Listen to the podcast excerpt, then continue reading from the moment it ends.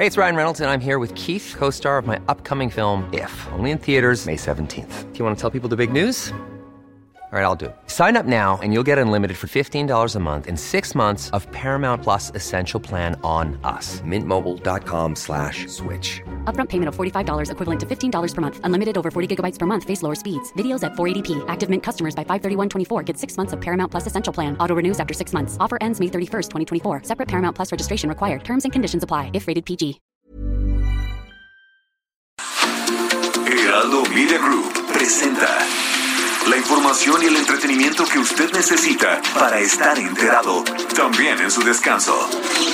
Informativo El Heraldo Fin de Semana, con Sofía García y Alejandro Sánchez, por El Heraldo Radio, con la H que sí suena y ahora también se escucha.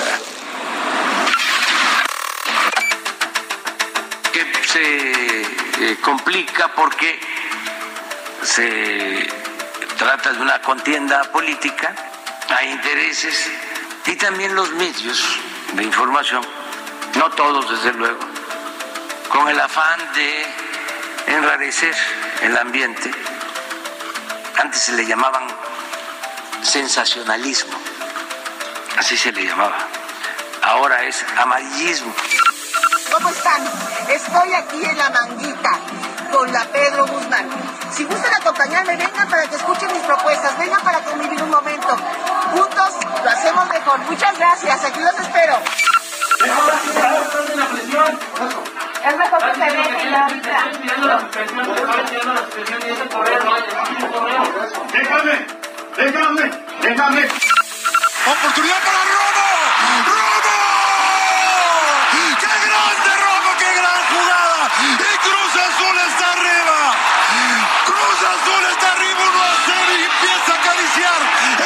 Acariciar el título. Estamos de Matamoros rumbo a Reynosa. Venimos con la senadora Lupita Covarrubias, con Adriana Lozano, el diputado Erasmo. Nos detuvieron con armas largas, se nos cerraron. Mario Delgado, mientes en el video que publicas. No se ve ningún arma de fuego. En redes sociales, la gente dice que quien se paró fue a decirte traicionero y mentiroso por traicionar a la gente de Morena. Recuerda, este 6 de junio decidimos entre democracia y dictadura. Pero la voz de un solo hombre o la voz de todos.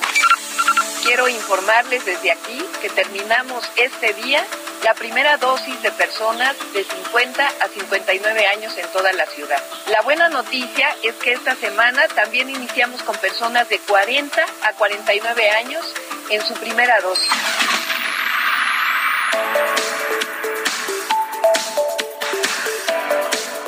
Hola, hola, ¿qué tal? Muy buenos días. Son las 7 de la mañana ya con dos eh, minutos en este domingo 30 de mayo.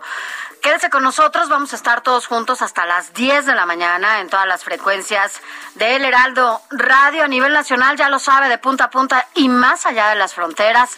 Así que bueno, también nos puede seguir vía streaming a través de la página heraldodemexico.com.mx. Hoy es el gran día, bueno, para los cruzazulinos, porque seguramente ya quieren que sea las 8 de la noche para saber qué va a pasar. ¿Seguiremos con la cruzazuleada? o no. ¿Qué tal? Yo soy Sofía García y me da mucho gusto saludarlos. Alex Sánchez, ¿cómo estás? Hola. Sofía, muy buenos días. Yo soy Alejandro Sánchez y no, ¿Sí no. o no? ¿Qué, qué hacemos?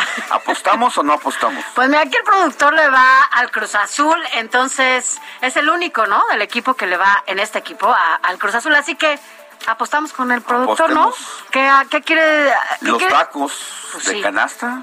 El, el clásico, de canasta. ¿no? Sí. ¿Sí o no, productor? Bueno, dice que sí, que, que los tacos de canasta para el próximo fin de semana, pero seguro hoy en la noche sabemos que sigue con el Cruz Azul, Alex, pero también con la palabra, ¿eh? No, es lo más importante. es- es- Porque además está en juego la palabra. Pero- Está en juego el término y a eso vamos a apostarle. Así es. Por lo pronto, bueno, pues quédese con nosotros y díganos qué pasa. ¿Usted le va al Cruz Azul? ¿Crees, ¿Cree que vaya a ganar o de plano cree que la, Que la vaya, a aplicar? a Cruz Azulear, significar la situación en la que han venido. ¿Después de cuánto tiempo que no han ganado? 20 años. Algo así. Ayer nos estaba diciendo justamente Adrián Caloca. Al rato una teoría. Una teoría. Muy buenos días. La verdad es que estamos muy a gusto transmitiendo en vivo desde Insurgente Sur 1271. Así es, mi Alex. Quédese aquí con nosotros, síganos y acompáñenos hasta las 10 de la mañana. Arrancamos. Informativo El Heraldo Fin de Semana. Lo más importante en resumen. La jefa de gobierno, Claudia Sheinbaum, acudió a la preparatoria número 5 de la UNAM, donde recibió ya la primera dosis de la vacuna Pfizer contra COVID-19 y al salir emitió el siguiente mensaje. Quiero informarles desde aquí que terminamos este día la primera dosis de personas de 50 a 59 años en toda la ciudad. Con ello vamos a llevar 2.8 millones de personas de una sola dosis y 1.5 millones de adultos vacunados en su esquema completo. La buena noticia es que esta semana también iniciamos con personas de 40 a 49 años en su primera dosis. Y en este caso va a ser para las alcaldías de Coyoacán, Milpalta, Coajimalpa y Magdalena Contreras. El presidente Andrés Manuel López Obrador supervisó trabajos de mantenimiento en empresas de Chiapas como la de Chicoacén y Malpaso y también aseguró ahí que las hidroeléctricas están generando más energía. Esta hidroeléctrica tiene seis turbinas y mm, solo eh, operaban dos hoy están turbinando cinco. Eh, esto significa generar más energía.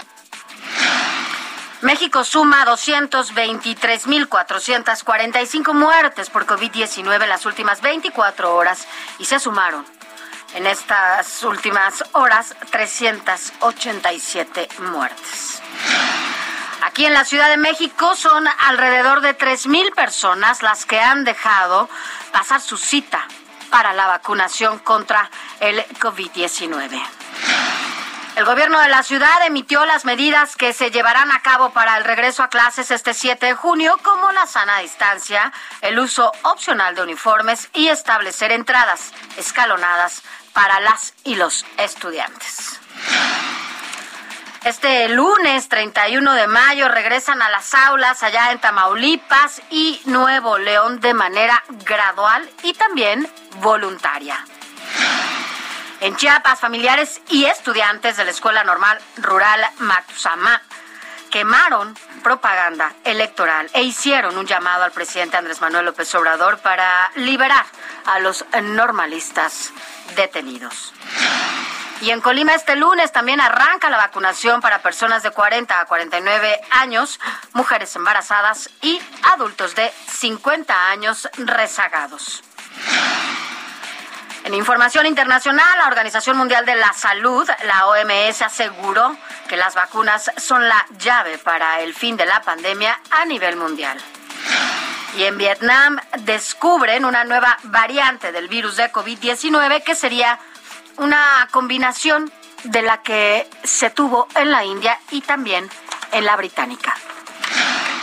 Vámonos rápidamente un adelanto de lo más importante de los deportes con Adrián Caloca. Muy buenos días, Sofía Alex, y por supuesto también a todos nuestros queridísimos radioescuchas, deseándoles un extraordinario cierre de este fin de semana con toda la información que deben de saber para despertar este domingo y estar valga la redundancia, bien informados. Es por eso que iniciamos con la actividad sabatina, todo lo que sucedió el día de ayer, la final de la UEFA Champions League, también, por supuesto, el partido de la selección mexicana, lo que vendrá también con el Tri, ya sea dentro de la ronda del Final Four de la Liga de Naciones de la CONCACAF y también el previo a los Juegos Olímpicos de Tokio 2020 que aún siguen en el aire, pero bueno, hay que estar bien preparados si es que suceden. También por supuesto, el platillo fuerte para todos los fanáticos del fútbol en nuestro país sucederá hoy mismo, domingo, en la noche, con la gran final de vuelta del torneo Guardianes 2021 de nuestra queridísima Liga MX MX. Cruz Azul contra Santos. Se podrá ya por fin, después de más de dos décadas, romper la maldición de la máquina celeste del Cruz Azul. Lo estaremos comentando más adelante, Sofía Alex, que tenemos muchísimo, muchísimo de qué platicar. Gracias, gracias Adrián. Al rato seguro, mucho que platicar.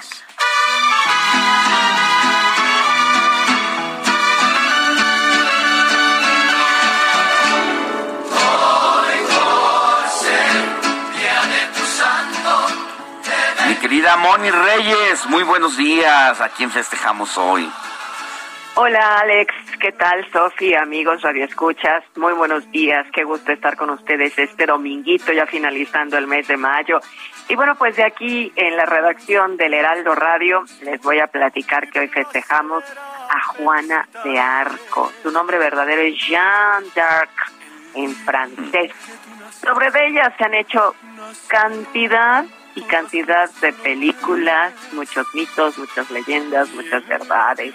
Pero lo que no podemos negar que es una de las mujeres más conocidas de la historia y una santa a la que la Iglesia Católica recuerda cada 30 de mayo, coincidiendo con la fecha también de su fallecimiento, pues la conocida como la doncella de Orleans y nacida en Domery, en la región francesa de Lorena, perdió la vida también un 30 de mayo quemada en una hoguera. Esto en la plaza de Rouen, cuando solo tenía, ¿saben cuánto?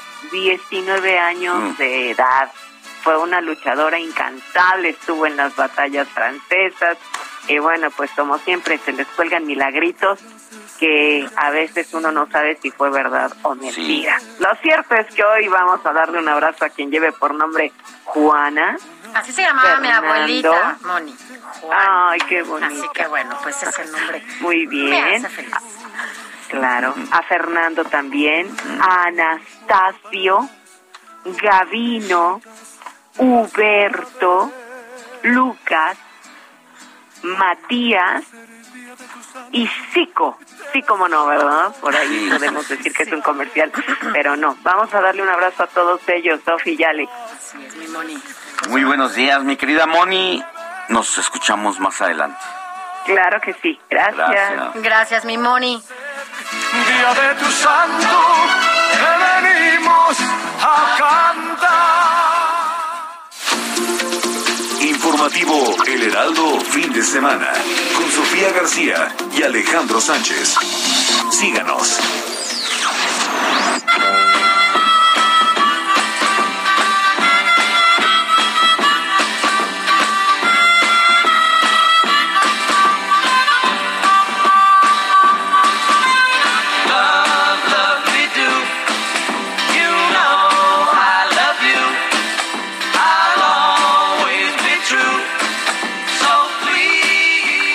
Estamos escuchando, mi querida Sofi? Mira, estamos, todo el mundo los conoce literal, a los Beatles. Y es que, bueno, escuchamos Love Me Do, porque justamente un día como hoy, el 30 de mayo, pero de 1964, todavía no nacías. Alex, este No. cuarteto de Liverpool, los Beatles, logran justamente posicionarse en esta lista de sencillos de los Estados Unidos con la canción Love Me Do, eh, siendo justamente el cuarto número. eh, duraron cinco meses con esa canción en primer lugar. Eh, y bueno, pues esta canción fue escrita por Paul McCartney y pues esta agrupación la hizo famosa. Se quedó para que, siempre, ¿no? Para siempre, todo el mundo nos la sabemos. Ámame. Ámame. ¿A quién no se la has cantado, no? Escuchemos. I love you. I'll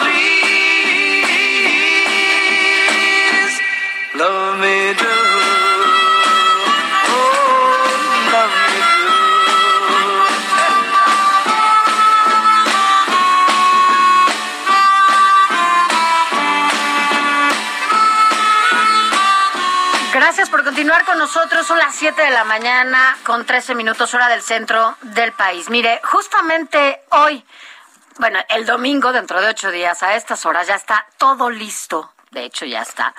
Para que la gente salga a votar, acuda a las urnas. Y lo que sí es un hecho es que el Instituto Nacional Electoral, así como todas las instancias electorales locales, han dado a conocer cuáles serán estas medidas sanitarias para que usted acuda a cualquier lugar a votar con la tranquilidad de que no corre ningún riesgo y que puede hacerlo porque ahí va a haber gel antibacterial, no tiene que haber contacto de ningún tipo, usted nada más va a ir a votar, a poner su boleta en la urna y se acabó. Así que bueno, pues de ese tema vamos a platicar hoy para que nos reconfirmen, nos recuerden, nos reafirmen, pues cuáles van a ser estas medidas para que usted sepa cómo puede ir a votar este próximo 7 de junio dentro de ocho días, ¿no? ¿Cuáles van a ser las medidas sanitarias que se van a llevar a cabo para votar? Si algún ciudadano no lleva cubrebocas, ¿lo dejarán votar o no? ¿Cómo se viven en estas elecciones en plena pandemia? Ahí está la situación. ¿Cómo vas a ir a votar, Sofi? Pues Mira, eh, primero decirles que va a haber una transmisión especial del Heraldo Media Group en cada punto, en cada eh, uno de los estados donde habrá cambio de gobierno, cambio de congresos, alcaldías, presidencias municipales eh, todos estos cargos que se disputarán este próximo 7 de, junio, bueno, nosotros se lo daremos a conocer a través de cada una de las 6 de junio, 6 de junio, ¿por qué dije 7 de junio? Porque estoy viendo la hora.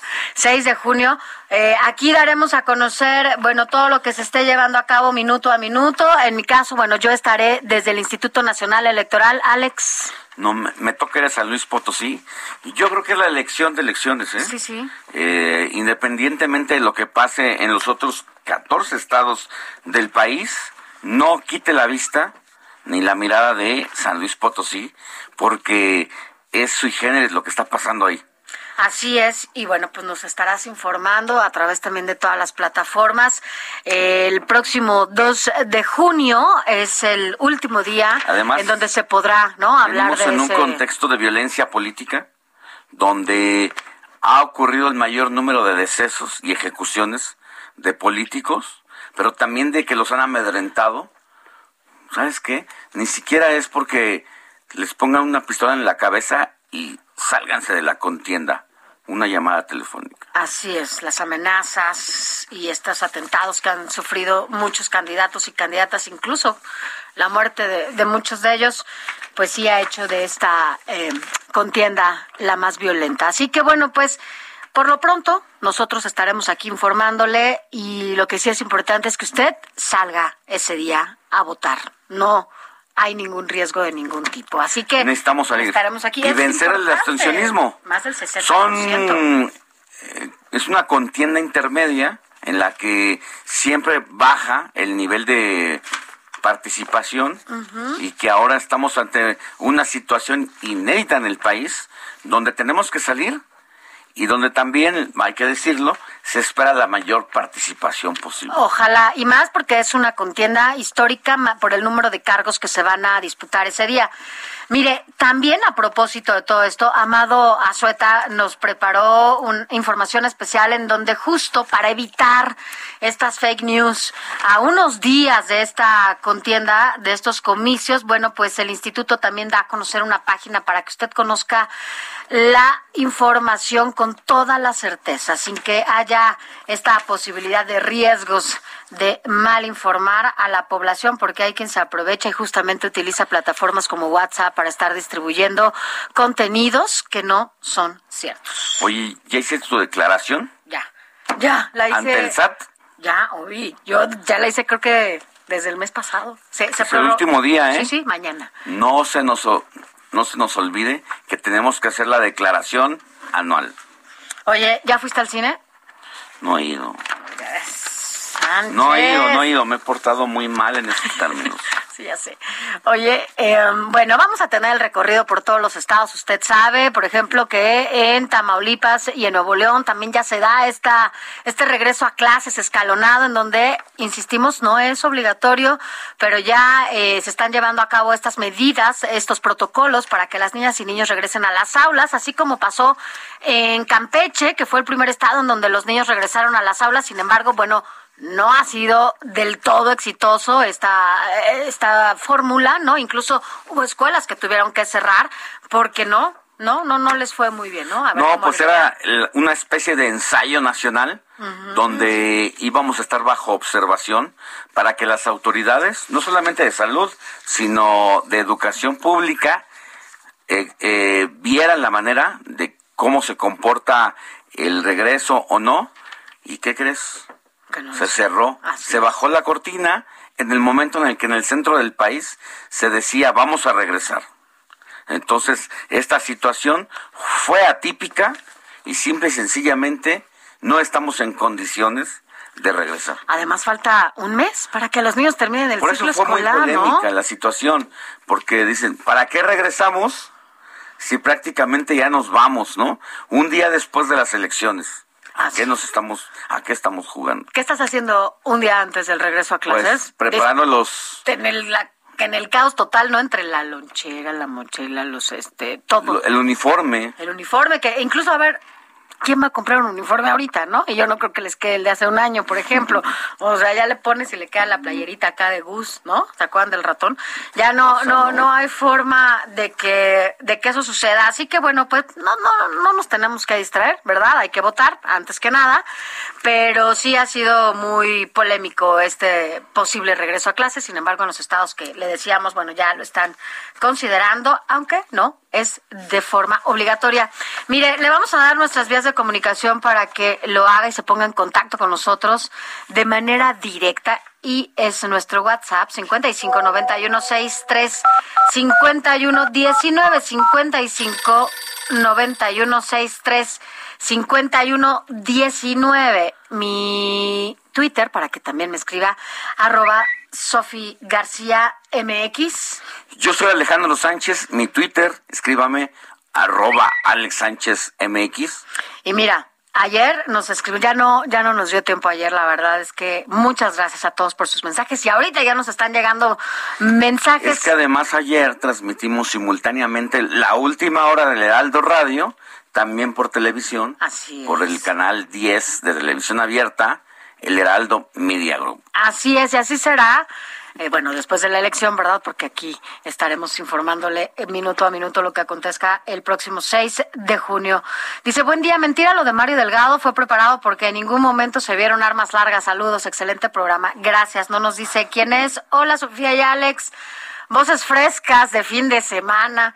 Em, Cruz Azul será campeón. Marcador 2 a 0, ¿eh? Nos está diciendo o 2 O dos a a 1. uno. Mario Delgado es mentiroso y mitómano. Bueno, ya, yo, yo, eso nos están, los, los alcanzaron para reclamar su visita. Vean el video, no hay armas, no hay actitud agresiva. Y Mario eh, grabando y atacando tranquilo al gobernador. Si fuera verdad, los bajan del auto, te apuntan, te amenazan y pues obviamente te hacen los pantalones, es montaje inventado. Adrián de Tehuantepec, muchas gracias por tus comentarios. Mira, ya están las apuestas, 2 a 1 o 2 a 0. ¿Tú qué apuestas? ¿A favor del Cruz Azul o del Santos? Quiero decirte que hace muchos años, pero muchos, muchos, muchos años, por lo menos la mitad de mi vida, eh, me tocó ir a ver al Cruz Azul muchas veces cuando jugaba en el Azteca, porque ya van dos veces que juega en el Azteca, y en esa ocasión que estaban arreglando su estadio, yo fui al...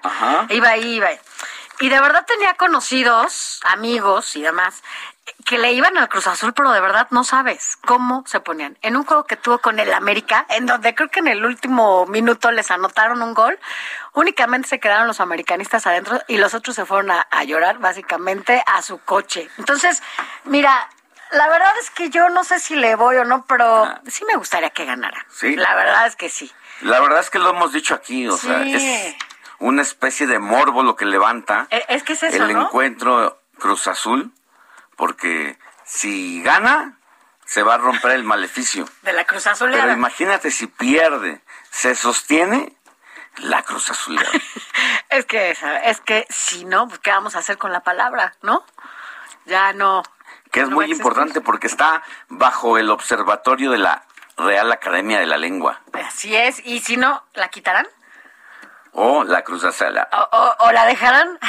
¿De qué se va a tratar? No lo sabemos, vamos a ver, ustedes Cruz Azulinos, ya sé, ay mira, hay un buen amigo, Jaime Guerrero, Oh. que le va a- al, al Cruz Azul y, y que bueno, si nos está oyendo, Jaimito, te, te mandamos un abrazo y esperamos que ahora sí tu equipo gane. Conocemos a muchos y a muchas que le van. Seguramente usted que nos escucha está muy emocionado que, que sí va a ganar. Hay otros que no.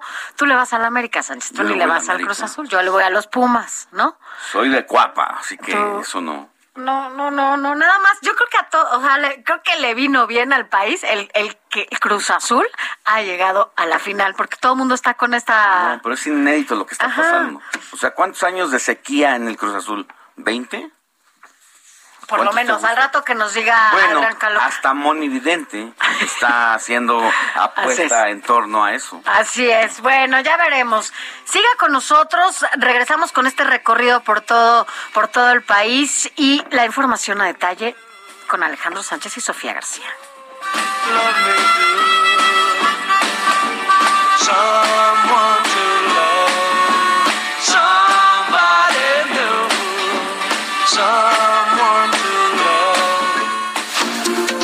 noticia no descansa. Usted necesita estar bien informado también el fin de semana. Esto es Informativo El Heraldo Fin de Semana. Informativo Heraldo Fin de Semana. Regresamos.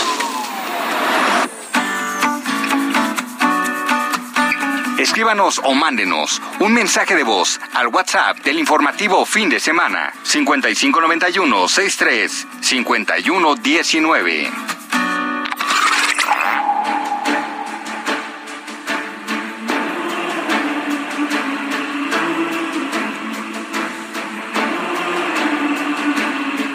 El 30 de mayo de 1431 fallece Juana de Arco, la también conocida como la doncella de Orleans. Fue una campesina considerada como una heroína de Francia por su participación en la Guerra de los Cien Años. La joven afirmaba tener versiones del Arcángel Miguel, de la Santa Margarita y de Catalina de Alejandría, quienes le daban indicaciones para ayudar a Carlos VII para liberar a Francia de la dominación inglesa. Juana de Arco fue detenida para ser juzgada y condenada a la hoguera por herejía. La primera plana de El Heraldo de México. El diario que piensa joven.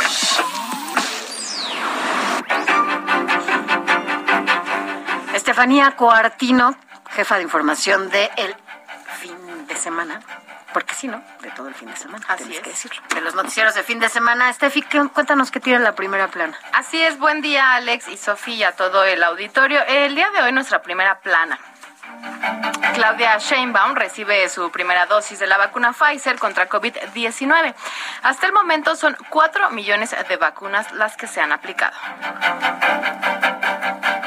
El PRI proyecta alianza opositora para 2024. La coalición con el PAN y el PRD sí se puede repetir en comicios presidenciales. Patrimonio histórico en Tianguis es una obra de bronce que eh, ofrecen eh, 50 mil pesos y esto se expone en un bazar de antigüedades. Maestros de Sinaloa arropan a Rubén Rocha, quien se re- reunió con más de 1.500 profesores en Mazatlán, donde se comprometió a apoyarlos para mejorar sus condiciones profesionales y económicas. Y en los deportes, el tan esperado Cruz Azul Santos se corona a 3-1 en apuestas. Y en la Champions League, Chelsea fue campeón. Aquí la primera plana, buen día. Steffi, ¿a quién le vas? Y ¿Al Cruz Azul o al Santos? la verdad, la verdad es A los que a los Pumas. Exactamente, Sofía. malvada. La verdad, la verdad. Malvada. ¿A quién le vas? A los Pumas. O hay que irle a un... Hay que irle. Pues no, no, no. Híjole, no, no. la verdad Ni sí por morbo. se me complica ni por Ni morbo. por morbo. Nada. Aquí lo que sí sé es que el productor muere por Cruz Azul. No, el productor ya está ya, ahí ya se hizo apuestas. y- echando ahí con la patita para arriba. pero esta vez sí Oye, se ¿quién las es? debo. El, la, la mascotita es un conejo, ¿no? El, el conejo del Sí. Cruz Azul, este... Ojalá, ojalá que por... Ya se lo merecen. Ya nada más por resistencia de haber llegado a este momento, ya. Ya. Se Pero sí merecen. gana, ¿no? O sea, Yo Sánchez creo dice que, no, yo sí. creo que no. ¿No? Va a Ayer perder, una amiga. No, que, claro que no. habla y conoce muy bien de deportes. Dijo que sí, Dijo que, sí tenía todo el equipo para, Para- jugar, trazar, o sea, toque de aquí para es allá. más, yo creo que no. casi que va a así anotar un gol. Igual le queda 1-0, productor, ¿eh? Tampoco creo que anote dos. Pero si ganara uno, si ganara uno, ¿Cuánto vas, lo productor? metería yo creo que hasta el último minuto para 2-1 así. ¿Global? En el limbo. Global, o sea, va 1-0. Ajá. El productor dice que va a meter Uno. otro del Cruz Azul. Y ya. y uno. Ojalá, productor, por tu corazón, te lo mereces. Por tu corazón azul. Por todos los No Cruz tienen un este. Tocayo, Alex Muñoz, ¿a quién le vas? No, le va a la América, ¿no? Ah, pues el tocayo es, sí sabe. ¿A sí quién le vas? ¿Al Cruz Azul? A los Pumas. Al Querétaro. No, pues, A las chivas. al- Ay, no. ¿Y tú, Sof, tienes? No, a los Pumas. Sí, claro, pero Cruz los Azul Pumas. San Mira, ¿no? pero ese es el, como el, el- la final de fútbol, en donde independientemente a quien le vayamos, creo que sí nos tiene concentrados, la mirada centrada, el- la emoción de saber qué va a pasar. Estoy de acuerdo. Eh, ojalá a los cruzazulinos les vaya muy bien. Ojalá que sí, mira, ya estamos oyendo ya la porra, su himno. o- ¿Tienen un himno, productor? Ahí ¿Tienen está. himno? Ahí está. Creo que hasta me lo sé. A ver, póntela, póntela, productor, póntela. La máquina azul.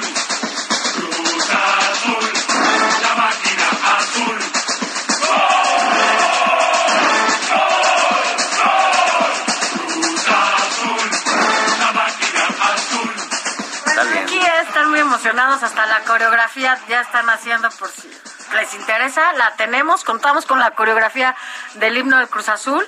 Eh, yo quiero que les vaya bien, ojalá que sí ganen y ojalá que ya rompan con esa maldición, Ese ¿no? maleficio. Ah, porque, o sea, o sea- veintitantos años, productor, o sea, tu corazoncito ya debe Oye, estar pero así. eso sí es amor, ¿eh? Porque No, seguirle, Bueno, yo conozco ¿tú? villamelones que han apostado por el Cruz Azul ¿Ah, y sí? a los 15 Pues años. No, yo soy de la América, de Villacuapa. Pero hay gente que le va a dos equipos. Hay, hay gente que le va al Pumas o al Querétaro al mismo tiempo. Ay, bueno, yo- pero yo ya expliqué Ah, por ¿tú qué mi amor por el Querétaro. Ah, tú lo- o sea, a ver, ahí sí. O pero sea, te voy a decir por qué. Oye, a ver, le voy a ¿Le vas a dos equipos o a uno? A, a uno, es, o sea, dos, Sánchez, no me pongas en esas cosas. Pero es que mira, o sea, le voy a. A ver, Steffi. A ver, vamos, a ver, vamos a tú sabes que siempre le voy al que. yo toda la sé. vida. A ver, he ido al estadio. Aquí Con mayor de Pumas, razón. a verlo, al de Querétaro nunca, pero así, mis amores más así cañones de la vida ¿Quiénes están son? allá, mis hermanas, en Querétaro. Bueno, se Entonces, se viven en Querétaro y a dije, las- bueno, hay que, hay que irle a Querétaro Claro, damos y A es algo más simbólico. a las los Guzmanes. Guzmanes, mis respetos. ¿Verdad? Entonces ahí es... Pero el Querétaro y el Pumas, ¿Qué? ¿qué? Bueno, pues ya ni modo, una sí es a veces. Se vale, todos podemos vas? tener dos amores. A los Ah, Pumas no, también, de- y eso sí de toda la vida. ¿A quién le vas? A los Pumas. ¿Y luego? ¿También le vas al Querétaro? No, al Querétaro no. Al pero, Querétaro sí. pero en el caso de Sofía es algo más sentimental y Ah, ¿eso emocional y se no, vale. no, pues el irle a un equipo no solamente es sentimental, es emocional. Ay, ya, Sánchez, vámonos, porque te voy a decir 7 de la cosa. mañana con 37 minutos, Vámonos, hora del mejor. centro de la República. A propósito de los Seguimos estados, vámonos. Recorrido por el país.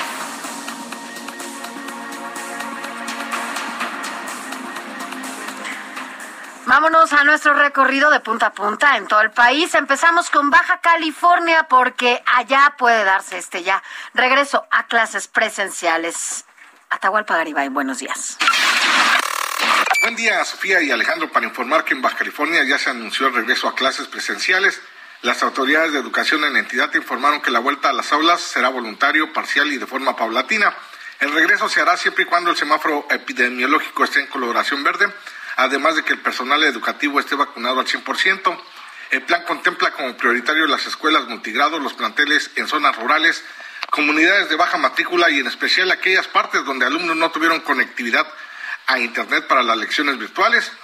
Se informó que ya se vacunaron a 75.899 trabajadores de la educación en Baja California. La Secretaría de Educación ah, señaló además que durante la pandemia 627 escuelas fueron vandalizadas, lo que representa el 31% del total de los planteles en el estado. La mayoría de los actos vandálicos se registraron en Mexicali con un 46%, en Tijuana con un 27% y en el Valle de San Quintín con un 14%. Desde Baja California para el Heraldo Radio informa Atahualpa Garibay. Gracias, Atahualpa. Y ahora vámonos a Chiapas con Jenny Pascasio que nos tiene mucha más información. En Chiapas, familiares y estudiantes de la Escuela Normal Rural Matumatzá y desplazados de Chenaló quemaron propaganda electoral y urgieron la intervención del presidente Andrés Manuel López Obrador para liberar a los normalistas detenidos el pasado 18 de mayo, pues ya se preparan para boicotear las elecciones en caso de que las peticiones sean ignoradas. En rueda de prensa, los padres de los 19 jóvenes aún procesados en el penal El Amate dijeron haber tomado la decisión de continuar con estas protestas hasta que sus hijos sean liberados. A las 7.30 horas del sábado, los normalistas prendieron fuego a la publicidad de candidatos frente a Palacio de Gobierno en Tuxtla Gutiérrez, acción que durante toda la semana realizaron organizaciones aliadas a los normalistas en diferentes edificios institucionales de la entidad. Al mediodía implementaron un volanteo y bloqueo intermitente que provocó caos vial en la zona poniente norte de la capital chiapaneca. Escuchemos un poco de lo que ahí dijeron. Aquí nos manifestamos nuevamente como padres de familias que siguen aún retenidos nuestros hijos e hijas en el cerezo número 14 de la Mate en Cintalapa, que fueron reprimidos el 18 de mayo. Ya llevamos varios días de lucha manifestándonos pacíficamente para que el gobernador pueda hacer una mesa de negociación y resolver nuestras necesidades. Destacaron que los delitos fueron fabricados por la misma autoridad, pues los abogados descubrieron anomalías y violaciones en algunos derechos. Exigieron una reunión con el fiscal general Olaf Gómez Hernández y el gobernador Rutilio Escandón Cadenas, asimismo con diputados locales y federales. Además, piden la absolución de las 74 mujeres que también fueron detenidas el 18 de mayo y fueron liberadas la semana pasada bajo condiciones. Desde Chiapas, para el Heraldo Radio, Jenny Pascasio. Gracias, Jenny. Y vámonos ahora, bueno, desde Chiapas regresamos a la Ciudad de México porque, bueno, Carlos Navarro no tiene. Oye, además siguió el tema de la cobertura de la vacunación de la jefa de gobierno. Mi querido Charlie, muy buenos días. Buenos días, Alejandro Sofía. Les saludo con gusto a ustedes, el auditorio. Si es correcto, ayer la jefa de gobierno, Claudia Sheinbaum, se vacunó, se aplicó la vacuna de Pfizer BioNTech, acudió a la prepa 5 en punto de las 9 de la mañana, le tocó el turno 148 y llevó a cabo el proceso. Charlie, no queremos, no queremos no queremos decir la edad, pero 50 y más. Es correcto, es correcto. La jefa de gobierno tiene 58 años y está por cumplir 59 años el próximo 24 eh, de junio, el día de San Juan Bautista, lo recuerdo claramente. Y, ayer serán 21 o 42 días que la jefa de gobierno eh, tenga que esperar para recibir la segunda dosis de la vacuna de Pfizer BioNTech. También comentarles que después de, de, acudir a vacunarse más tarde fue a la escuela Rosario Castellanos, ubicada en la alcaldía Magdalena Contreras, donde se llevó a cabo la jornada de limpieza tequio en tu escuela. Recordemos que comenzaron estos tequios para alistar a las escuelas que ya el próximo 7 de junio, en algunos casos y de manera voluntaria y escalonada, van a estar regresando. Hasta el momento las autoridades han llevado a cabo labores de limpieza en 2.783 planteles de educación básica para el regreso el próximo 7 de junio. En este caso, las labores de limpieza y mantenimiento en el lugar se efectuaron en los siete salones, en ocho baños, el patio central, el comedor mobiliario, material didáctico, pisos, paredes, ventanas y áreas comunes que conforman la escuela, la jefa de gobierno, si recordamos, antes de la emergencia sanitaria, llevaba a cabo todos los sábados los, los llamados sábados de tequio, donde participaba en la limpieza de algunos espacios públicos. La intención era rescatarlos. En esta ocasión lo están aplicando en las escuelas. Son alrededor de cuatro mil dos escuelas en la Ciudad de México y eh, nos habían comentado anteriormente la Coordinadora Nacional de Trabajadores por la Educación que al menos mil, mil no estarían regresando porque simplemente no están en condiciones para volver a clases, desde que no tienen agua potable hasta que simplemente el mobiliario está roto, no tienen lámparas y pues en estos casos no hay condiciones, de acuerdo a un cuestionario que han elaborado eh, las autoridades educativas de la Coordinadora Nacional de Trabajadores por la Educación. Así es que, bueno, ayer la jefa de gobierno participó tuvo un día muy activo donde eh, se vacunó muy temprano, después anunció la vacunación y posteriormente eh, acudió a, la jornada de limpieza del TEC en tu escuela. Alejandro Sofía. Decirles a los padres de familia que este es un regreso voluntario, o sea, que aunque la Secretaría de Educación Pública o el gobierno emita la convocatoria de que hay que regresar el 7 de junio, no necesariamente tiene que ser así. Ya entrevistábamos a las autoridades de las escuelas particulares y dijeron, nosotros no estamos en condiciones, a pesar de que nos surge que vuelvan, porque esos son entradas económicas para nosotros, porque ya estamos en el punto de la quiebra, pero tampoco estamos en condiciones de regresar. Así es que es voluntario, mi querido Charlie. Es correcto, y además que nada más sería un mes de clases porque el ciclo escolar estaría concluyendo el 7 de julio y recordemos nuestra nuestra época de estudiantes cuando en ese mes simplemente ya nada más íbamos a platicar con los amigos, los maestros según estaban en evaluación, así es, es de manera voluntaria y en algunos casos pues algunos regresan con todas las medidas sanitarias para los menores de edad en estos casos que acudan a las aulas. Así es, mi querido Charlie. Y está en otro tema, que tú sigues muy bien todo lo que pasa en el gobierno de la Ciudad de México y en la capital del país, es la convocatoria para la vacuna de los chavos de, 40 y 49. Es que esa ya le toca a él, Charlie, por eso te pregunto casi, Charlie puede ser su papá, alguien de 50, pues es un pollito. es correcto, de, ayer se anunció es correcto que eres un pollito, dice. Ajá. la, vacunación de personas de 40 a 49 años de edad serán las alcaldías de eh, Magdalena Contreras, Milpalta, Coajimalpa y Coyoacán. Son alrededor de eh, 1.3 millones a nivel eh, Ciudad de México. En este caso son casi 250 mil eh, vacunas que estarían aplicando. Es el biológico de AstraZeneca. Comienza el martes primero de junio. Las, las las sedes de vacunación en este caso serán el Censis Marina y el Centro de Estudios Universitarios de Ciudad Universitaria en Coyoacán. En, en, Milpalta será el Deportivo Villa Milpalta. En Magdalena Contreras será el ITAM Campus Santa Teresa en este caso.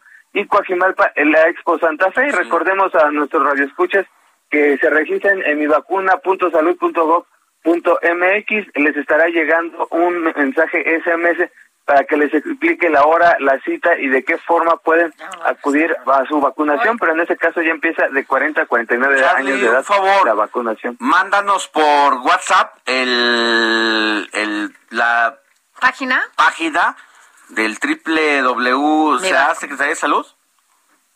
Es www.mivacuna.salud para ponerla De todos mándala por favor a WhatsApp y la tuiteamos, la disponemos en nuestras redes sociales para que todo el mundo pueda dejarse guiar en torno a la convocatoria.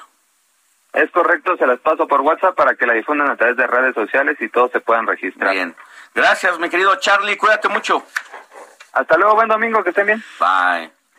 Eh, mira, eh, hay información de última hora. En este momento nos la está dando a conocer nuestra jefa de información, un tiroteo allá en Florida. Nos estamos enlazando con nuestro compañero Juan Guevara. En cuanto lo tengamos en la línea, en la línea entramos a, con él para que nos dé los detalles de lo que está pasando allá. Un tiroteo en el sur de Florida dejó al menos, lamentablemente, dos muertos y más de 20 heridos. Juan Guevara, ¿cómo estás? Muy buenos días, ya te tenemos.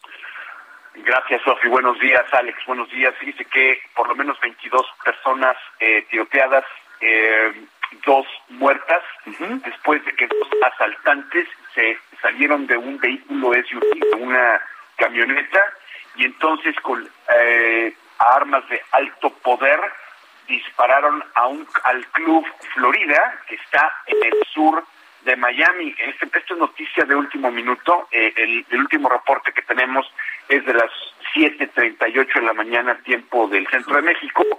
Eh, la policía de Miami está buscando a los asaltantes que pues abrieron totalmente fuego como si fueran eh, equipo de, de, de, SWAT team, equipo para, paramilitar, al Club Florida. Y entonces, bueno, eh, lo que estamos viendo es que en este momento dos personas, como tú mencionadas, eh, muertas, 22 heridas. Eh, ellos iban manejando una Nissan Pathfinder eh, y esto fue alrededor entre las 12 y 1 de la mañana, tiempo Florida, que en este caso sería aproximadamente la 1 o 2 de la mañana, hora de México. Eh, tres individuos salieron de este vehículo y empezaron como si estuvieran así nada más viendo qué tenían que hacer, salieron, dispararon ráfagas de fuego y es lo que estamos teniendo. El, ah, el director de la policía, en este caso eh, Alfredo Ramírez, pues dice que están buscando a estos individuos y se están incorporando diferentes eh, fuerzas del orden. Hay que recordar a nuestra audiencia que eh, en lo que va del año vamos a llegar ya a 200 tiroteos en lo que va de enero a mayo del 2021 y pues estamos viendo que el tema de los tiroteos en lugares públicos, específicamente en Miami, es complicado. Pues ahí está mi querido Juan Guevara, que un periodista que no duerme, que siempre está en la noticia. y se trata del segundo tiroteo en el área de Miami, en lo que va del fin de semana largo por el feriado de lunes. Gracias, mi querido Juan, y nos escuchamos al rato para que nos des y nos actualices toda la información. Y ya duerme, por favor. Ya duerme, dice. bueno, sí, es que. Pero además es especialista también en tecnología. en todo. y además no duerme, ¿cierto? Siempre estás muy atento a todo esto. La noticia no descansa, mi querido Juan Guevara. Un abrazo. Gracias por estar aquí en el informativo y en todas tus redes sociales muy activo. Abrazo. Gracias, gracias. y bueno, veamos qué, qué, qué mala noticia. Pues esto es información de, de último minuto. Más adelante nos enlazaremos de nuevo con Juan Guevara para que nos dé los detalles. Vámonos de regreso acá a México porque, bueno, pues seguimos con el caso de Cabeza de Vaca allá en Tamaulipas. Estábamos en este recorrido por el país. Recuerde, y Morena pidió a la Cámara de Diputados justamente demandar al Congreso local, al Congreso de ese estado, que pues se, toque, ¿no? El caso de cabeza de vaca. Iván Saldaña tiene todos los detalles. Sofía Alejandro, buenos días. El presidente de la Junta de Coordinación Política de la Cámara de Diputados, Ignacio Mier, solicitó este viernes formalmente a la mesa directiva que presente una demanda de controversia constitucional en contra del Congreso de Tamaulipas por desacatar la resolución del desafuero del gobernador Francisco Javier García Cabeza de Vaca. En el borrador de la controversia que circula entre los legisladores, se pide a la Suprema Corte de Justicia de la Nación que suspenda el acuerdo de la legislatura local que declara no procedente el desafuero del gobernador. También solicita a los ministros que de manera prioritaria aborden el caso y finalmente declaren su invalidez. Cabe recordar que la Cámara de Diputados aprobó retirar el fuero del gobernador el 30 de abril pasado a solicitud de la Fiscalía General de la República para que ellos puedan proceder en contra del gobernador por delitos como defraudación fiscal equiparada. Sin embargo, el Congreso de Tamaulipas lo rechazó el mismo día. Sofía, Alejandro, al momento se espera la respuesta de la mesa directiva de la Cámara de Diputados que encabeza Dulce María Sauri sobre la solicitud de presentar la controversia constitucional que le hizo el también coordinador de Morena, Ignacio Mier. La información esta mañana. Buenos días.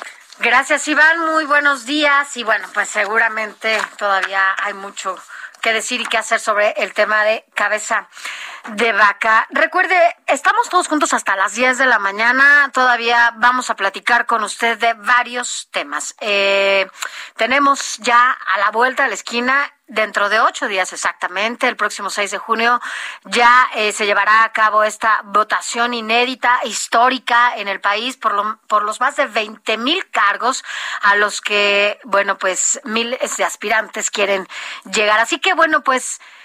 El INE ha dado a conocer cuáles serán estas medidas sanitarias con las que se contará para que usted pueda acudir a cada urna a emitir su voto. No hay ningún riesgo sanitario para que usted no vaya y no vote. Así que bueno, pues vamos a platicar de eso. Es importante. Aquí en el Heraldo Media Group vamos a llevar a cabo una cobertura especial en cada una de las plataformas a través de radio, televisión, web y, también televisión, en donde, bueno, pues todos estaremos ubicados en diferentes puntos para darle a conocer minuto a minuto de lo que acontece ese día.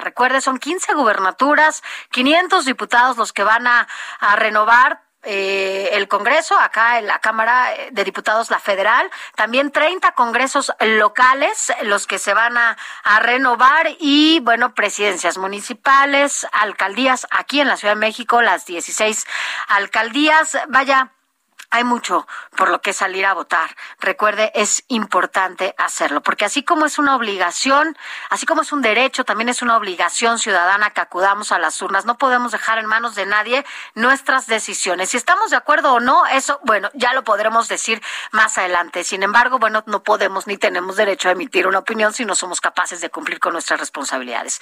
Vámonos a una pausa, no se vaya, seguimos con mucho más.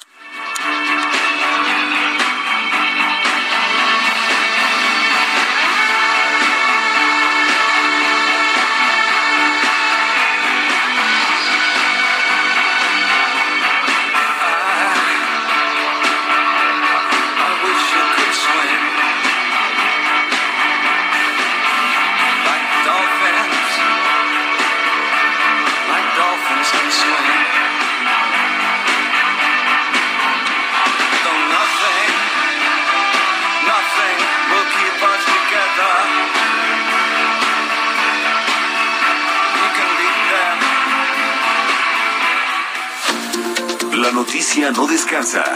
Usted necesita estar bien informado también el fin de semana.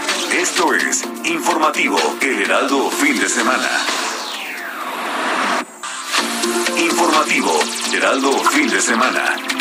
Regresamos.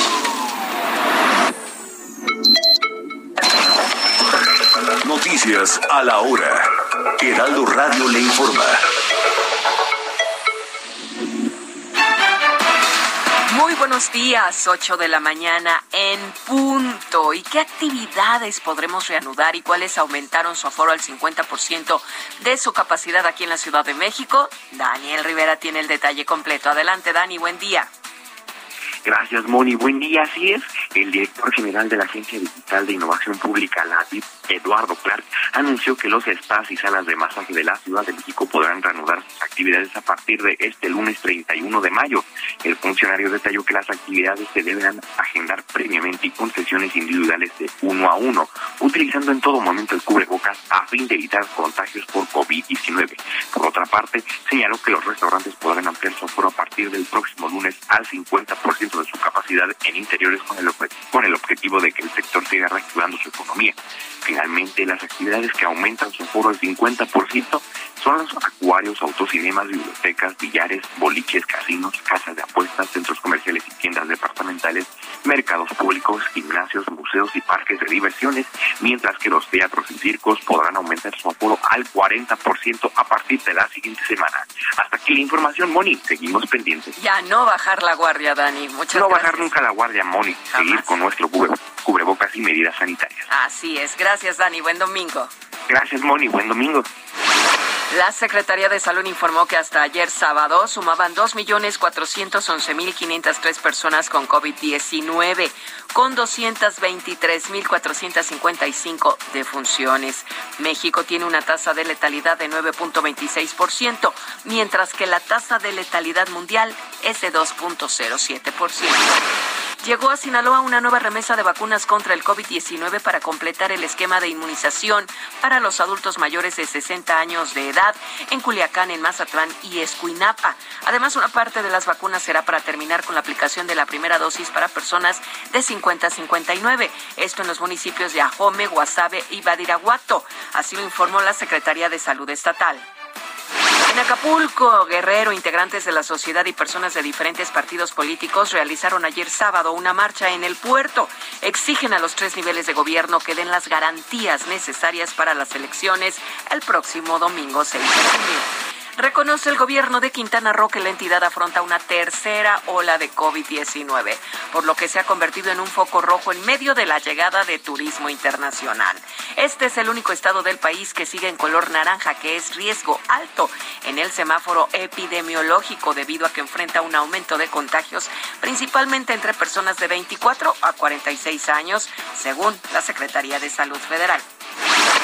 En el mundo, Como le informamos oportunamente hace unos minutos en el informativo El Heraldo fin de semana, dos personas murieron y 20 resultaron heridas tras un tiroteo durante la madrugada de este domingo y ocurrió a la salida de un concierto en un local nocturno de Miami Gardens en los Estados Unidos. Así lo informó la policía local. Todos hablan, nadie sabe la verdad. La gente opina. Tras un año y medio sin pisar los escenarios por el COVID-19, Cristian Nopal regresó con su primer concierto virtual, complaciendo a sus seguidores al interpretar todos sus hits, mandando palabras de aliento a Colombia por la situación social que atraviesa este país y teniendo como invitado a Jera MX. En el evento también estuvo acompañado de 15 músicos que tocaron su peculiar sonido llamado mariachi. Abajo donde se le sufre no hay opciones. Los días se te gastan. 8 de la mañana, 4 minutos. Realización, Alex Muñoz. Voz, Mónica Reyes. Uno sí sufre un Esto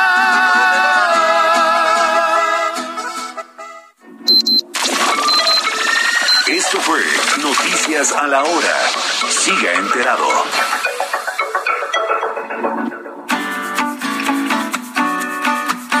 Escriban o manden un mensaje de voz al WhatsApp del informativo fin de semana 5591 63 5119.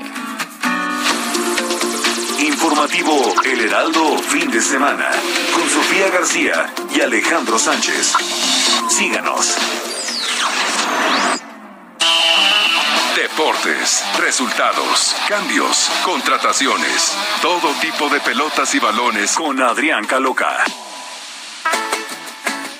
A ella no le gusta trabajar, lo que le gusta es bailar, moviendo las caderas siempre va con su caguama. Y cuando se decide entrar a un bar, perfumes Buenos Aires volarán. Me gusta, me gusta esa canción de Mexican. De Mexican. Sí, sí, sí. sí. Eh, una linda, eh, es de Gran Bretaña, se fue a vivir a, a España y algún día llegó por equivocación a México, mira, se subió a una combi y hizo canciones como estas.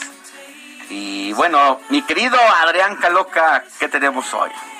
Hola Alex, hola Sofi. ¿Te gustó? días a ¿Te gustó tu recibimiento? o Sí, claro. Ah, porque es Alex, Alex estás Muñoz el buscando, que estás está. buscando el, Yo lo sé. el Sí, reggaetón, querido pero también Alex. hay más, más allá. Y es... E- Este fin de semana ni variamos, ¿no? Hay, tanto ayer como hoy fueron, fue un poquito diferente, pero estuvo bastante O sea bien. que no te Muchísimas gustó gracias, para decirle aquí a Alex Muñoz nada más. no, sí, estuvo bastante O sea, bien. tu Quique, tu Le cambiamos. No, sí, sí le gustó, sí le ¿Sí? gustó. Bueno. Sí, estuvo, estuvo No, a propósito de Quique, aprovechamos para, ah, desde los informativos, desde los micrófonos del informativo de fin de semana, mandarle un beso y un abrazo ah, de esos eh, que a veces se necesitan en momentos como los que Por estás pasando, mi Quique Quique. Hernández, te queremos mucho, te abrazamos y estamos contigo en esta gran pérdida de tu señora madre, que en paz descanse y te abrazamos, te queremos mucho. Así es, acá, acá te esperamos para darte pronto ese, ese abrazo, mi Quique. Pero bueno, seguimos con Adrián Caloca, pero teníamos que hacer esta pausa porque justo no, no ha venido. Em, Bien, mi querido. el tema de temas, mi querido Caloca, ¿qué hacemos? Así es. No, yo también, por supuesto, me uno junto a ustedes a ese gran saludo a nuestro queridísimo Quique y espero espero verlo pronto. Un fuerte abrazo con, con mi queridísimo Quique. Pues este fin de semana, así como le estábamos diciendo, musiquita diferente, porque también fue un fin de semana, o está siendo, y será un fin de semana distinto, empezando ayer por lo de el Chelsea, que se proclama campeón de la UEFA Champions League por segunda ocasión en su historia, derrotó con ese tanto del alemán Kai Havertz al Manchester City desde Porto, allá en Portugal, por lo cual es el nuevo campeón de Europa a nivel de clubes. Más noche vimos a la selección mexicana que le costó de inicio o trabajo derrotar a la Oye, selección mi de Italia. Adrián, pero, pero dile al público, o sea, mira, a mí me gusta el fútbol, lo sigo, pero de repente uno no tiene así como Eh, ¿Qué se disputa? ¿De qué países son? ¿De dónde son?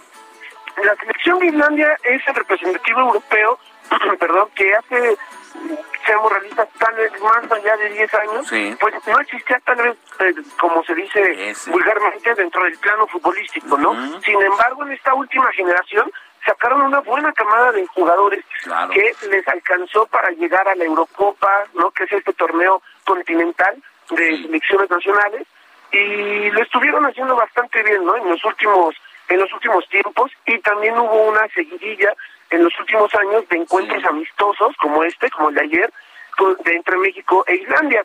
El historial representaba dos victorias para México y dos empates.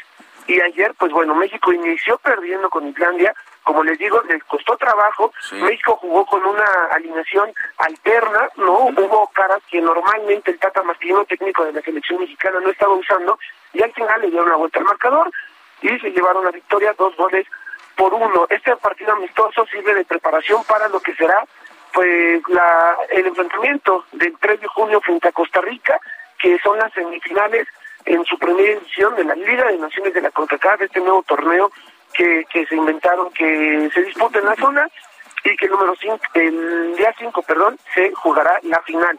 Pero bueno, ahora sí, la, lo más lo más importante, lo que ya todos estamos esperando, eh, podría ser un día histórico, ¿no? ¿Para qué digo más? Eh, hoy mismo, este 30 de mayo, y es que la cancha del Estadio Azteca recibirá la gran final del torneo Guardián 2021 de la Liga MX entre Cruz Azul y Santos. Recordar que el jueves ganó la ida Cruz Azul con la anotación de Isaac Romo, como ya lo estábamos mencionando, por lo cual aquí no vale de visita ni mucho menos, solamente se suma Exacto, nada más se suma el marcador del jueves. es lo que preguntaba Sofía en el partido de ida, que cómo estaba la combinación en torno al resultado. Aquí se acabó, aquí es 0-0, independientemente de el estadio en el que juegues, no importa. Así es, justamente. Bueno, ya de manera generalizada, a partir del próximo torneo ya no va a valer el gol de visita, entonces digámoslo. La verdad es que se me hacía absurdo. a mí, a mí no, no, no, no podía entender cómo, ay, quedaste más abajo de la tabla. Exactamente. No, no, no, no, o sea, pues los goles están ahí en la portería y quien meta la pelota ahí, ese es el, pues esa es la rivalidad, ¿no? Exacto, aparte le estaba quitando el único beneficio, como bien lo mencionas Alex, al que había sido constante durante toda la fase regular de quedar en los primeros lugares, porque entonces, pues, ¿qué, qué beneficio tiene, no? Al final de cuentas le quitas cualquier ventaja entonces, pues bueno, si era algo que Ahora, tampoco estaba era, de acuerdo. ¿Era muy mexican o también pasaba en otros lados? Lo del gol de visita sí sucede en varios lados del mundo, incluso también la Champions. Quisiera ya quitarla para la próxima edición, pero lo que sí era muy mexicano era que tengamos un repechaje hasta el número 12 y que el 12 pueda salir campeón. es una cosa bastante curiosa, ¿no? Pero bueno, el chiste es que Cruz Azul hoy podría conseguir, después de 23 años, un noveno título Santos va por su séptimo campeonato, ahí vamos a ver esa cuestión. Eh, una cosa en la que vamos, no sé, la verdad es que sí me emociona un poco que yo no sea fan de ninguno de estos dos equipos, eh, la posibilidad de ver qué va a suceder. Siendo muy honestos, hoy lo veo mucho más cerca que en aquel 2013, donde perdieron de una manera bastante dramática frente a América, hoy lo veo cerca. Si no es hoy, de verdad ya no sé cuándo va, cuándo va a ser. Y además con los ojos de todo el mundo en eso, ¿no? Exacto. No, Exacto. la verdad es que sí es bien morboso el partido, me gusta estar atento y yo creo que independientemente de si somos o no eh, aficionados al Cruz Azul, la verdad es que sí, ya, ya le toca, ya le toca. Aunque aunque pueda pasar cualquier resultado, pero yo creo que tienen que mostrar, incluso hasta por un ímpetu nacional. Sí, indudablemente. La verdad es que la afición está más conectada que nunca. Ayer, pues hubo bastante, como bueno, se le llama como serenatas, de que mucha gente se, se dirigió hacia donde está, eh, bueno, concentrado el equipo para apoyarlos toda la noche sí, una noche previa, ¿no? Al gran encuentro. Y la verdad es que, no sé. La vara está muy alta, mi querido Adrián. demasiado, demasiado alta. e insisto, si no es hoy, ya de verdad no. Que se regrese una segunda ya. No, ya, real, real, real, ¿qué hacemos, no? O sea, le cambiemos de nombre, ¿no? Traen ventaja. Oye, le cambiamos de nombre al equipo o ya real, real, los azuliños como el productor, pues ya, que le vayan al Querétaro. ¿Qué te pasa con el Querétaro? ya, sea, real, real. América, real. Querétaro es amor. O sea, pónganse abusados, vamos a estar con ustedes en la adversidad, pero por... Por dignidad. Por, dignidad, por justicia. Pues denle la última oportunidad, pero de esto tendría que derivarse decisiones. Sí, nuevamente a las 8.15, a las 8.15 para que no se lo pierdan, Sofía. ¿En qué canal? Pues eh, el encuentro va a ir en ambas televisoras abiertas. En, las en, en cualquier canal de las televisoras que lo Ajá, eh, bueno, va a ir en ambas televisoras abiertas, las de mayor eh, difusión aquí en México. Originalmente eh, nada más iba a ir por una, pero debido a que normalmente ya en estos últimos tiempos han hecho como alianzas para para ir en ambos lados, va a ir en ambas. Entonces, pues bueno, ahí igual y hasta para dónde elegir qué prefieres, ¿no? Para para que la puedan ver a gusto. Vale. Mi querido Adrián, pues te escuchamos más adelante. Gracias por calentar el ambiente y estaremos muy atentos el día de hoy, después de las 8 de la noche. Ahí está. Un fuerte abrazo. Ahí nos, ahí nos hablamos, ahí nos whatsappeamos y me vas a dar tus comentarios, por favor. Me parece perfecto. Buen día.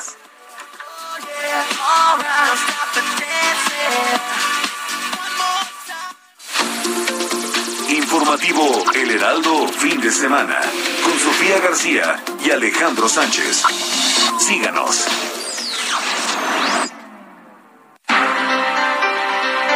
Son las 8 de la mañana ya con 15 minutos. Mire, en la semana se dio a conocer que Morena eh, difundía a través de redes sociales un manual en donde supuestamente eh, le decía a la gente cómo tenía que votar. A sus representantes de casilla, que van a estar cuidando el voto cómo tenían que contar precisamente los votos y se armó toda una polémica. Confundía a la gente. No es lo mismo que vayas tú, Sofía, con buena intención, eh, en, tatuada en tu alma el partido Morena, y entonces decir, pues ¿qué creen? Que no era un voto, eran tres sobre una misma boleta.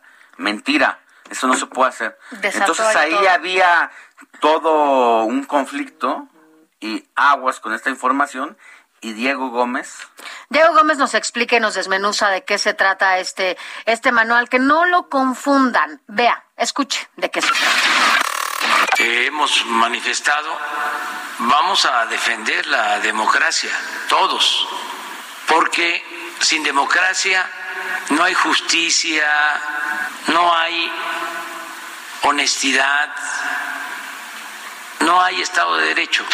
Morena quiere asegurar el poder a costa de cualquier cosa. Durante la semana se filtró el manual de representante de casilla del partido del presidente López Obrador, en el cual señalan que cuando el elector marca la boleta, los tres recuadros que pertenecen a la coalición morenista se tiene que contabilizar tres votos, así como lo escucha. Tres votos. Sin embargo, esta indicación está mal, porque cuando se tacha de esta manera solamente cuenta como un voto para el candidato correspondiente, y este se divide de forma proporcional entre los partidos tachados. Es decir, si la coalición está conformada por dos partidos, cada recuadro vale 50%. De acuerdo con el periodista Salvador García Soto, en su columna Serpientes y Escaleras, señala que con esta petición se violaría los artículos 260 y 261 de la Ley General de Instituciones y Procesos Electorales, los cuales establecen las funciones de los representantes de los partidos y éstas se limitan a vigilar y observar el día de la elección. La pregunta que surge aquí, ¿cuál es el propósito de Morena? No confía en que sus candidatos puedan ganar y es que mire, de acuerdo a varias encuestas, las elecciones se están cerrando cada vez más. Un ejemplo de ello es en Guerrero, donde se escucha de un empate entre Evelyn Salgado La Torita de Morena y Mario Moreno del PRI-PRD, o en Sonora, donde Ernesto Gándara de la coalición PRI-PAN-PRD acelera el paso y está a solo seis puntos de aventajar al candidato de Morena y exsecretario de Seguridad Alfonso Durazo algo es seguro, y es que una vez más, el partido del presidente demuestra no ser tan diferente a los otros partidos que tanto critica. Incluso está dispuesto a violar la ley. Para el informativo de fin de semana, Diego Gómez. Gracias, Diego. Es importante lo que lo que menciona, lo que nos dice, porque no hay que tener mucho cuidado con la información que se difunde a través de redes sociales y sobre todo que no los confunda y que no inhiba la participación ciudadana, porque si hay alguien quienes van a estar en estas casillas, en estas urnas, van a ser justamente la ciudadanía que está comprometida para que estas elecciones justamente sean transparentes y no se lleve a cabo ningún fraude. No cabe la posibilidad de un fraude. La ciudadanía está participando para que así sea y además, pues encabezada por las instancias electorales que, bueno, pues llevan años. La verdad es que hemos sido ejemplo de los procesos electorales por el sistema, cómo se ha hecho, cómo se ha involucrado a la ciudadanía en esta participación electoral y no cabe un fraude, como bien lo dices. Creamos en nuestras instituciones y salgamos a votar, que es lo que nos corresponde. Vote por quien quiera, por el color que sea, pero vote, o sea. Cada voto, ¿sabes cuánto cuesta, Alex? 291 pesos. ¿Sabes lo que representa eso? Dos salarios mínimos. 90 millones de personas que van a votar. Así es, por eso, 291 pesos cuesta cada voto. O sea, imagínate si usted no, va y esto representa dos salarios mínimos. ¿Tú sabes cuánta gente vive con un salario mínimo? O sea, estamos tirando a la basura algo que además nos corresponde, sí, pero es nuestro. O no, si lo ejercemos y si somos responsables, independientemente de por quien quiera votar, hágalo, hágalo venza el abstencionismo, que ese es el objetivo de estas elecciones y de toda la autoridad electoral, y siéntase en confianza de que su voto va a ser respetado porque está todo muy hecho. Eh, llevamos más de 20 años esforzándonos y de siendo ejemplo para el mundo, han venido otros países a copiar nuestro modelo. Así y bueno, precisamente hablando de elecciones, pues una de las entidades de las 15 donde habrá relevo gubernamental y que tiene el foco bien puesto sobre todo lo que pasa en el país es Sinaloa, ¿no? El candidato a la gubernatura se reunirá hoy con más de 1.500 profesoras y profesores en Mazatlán, donde se compromete a apoyarlos para mejorar sus condiciones profesionales y económicas. Así es, mira, fíjate que señala que como gobernador su prioridad será rescatar las más de seis mil escuelas de educación básica que los gobiernos como del PRIAN, dice el candidato, dejaron en la ruina. Mira, el cierre de campaña será en Escuinapa y El Rosario. Eh, Mazatlán allá en Sinaloa. Sábado, ayer fue el 29 de mayo de 2021 Después de un cierre de campaña en Escuinapa, donde hubo cientos de personas en una reunión con más de 1.500 profesoras y profesores de todos los niveles educativos, el candidato de la Alianza Morena Paz a la gubernatura eh, dijo que está orgulloso de sus profesores y por eso apoyará a mejorar sus condiciones laborales y la infraestructura educativa. ¿Cómo se escucha esto de, regresar después de un año, tres meses, de comenzar a calentar el ambiente del regreso a clases? Así es, fíjate que voy a citar eh, textual lo que dice Rubén Rocha. Dice, me interesa decirles, tendrán un gobernador amigo, un normalista, que va a voltear para acá. Conozco la problemática de la educación, aspiro desde que empecé a trabajar a tener un mejor salario, aspiro a que mejoren las condiciones de vida de los maestros. Es importantísimo porque al final... Eh, pues es la otra parte, ¿no? Hablar de educación es hablar de estas nuevas generaciones y de la importancia en lo que viene para este país, ¿eh? Hablando solamente. Que en todos estos años, su capacidad de docencia le ha dado a escribir 13 libros que son de su autoría y tiene una obra llamada La Pedagogía del Anhelo, donde narra por qué se formaban los maestros en sus orígenes normalistas, motivados principalmente por dos propósitos. La vocación de enseñar y la necesidad de tener una profesión para mejorar su nivel socioeconómico y ayudar a su familia. Fíjate que incluso el candidato también eh, ha manifestado varias veces que aprecia justamente, ahora que, dices de esta autoría del libro, él tiene cierta apreciación del tema de la docencia y por ello pues busca mucho justo acercarse a, al magisterio. Eh, por lo tanto, dice que bueno, pues no deben de tener la menor duda de que serán aliados eh, para tratar de mejorar las condiciones en la vida y en lo profesional, también en lo económico de los maestros. Y allá en Sinaloa hay más de seis mil escuelas de educación básica que existen en el estado y en este momento no es fácil, ¿eh? Así como, ah, bueno, ya mañana regreso a clases, no, porque muchas escuelas están en ruinas porque durante este año con tres meses pues no tuvieron esa activación y tienen que hacerle talacha en este momento. Pero sabes que además él ha destacado eh, como presidente de la Comisión de Educación en el Senado que, bueno, pues él coordinó y concretó la aprobación de la nueva reforma educativa que impulsó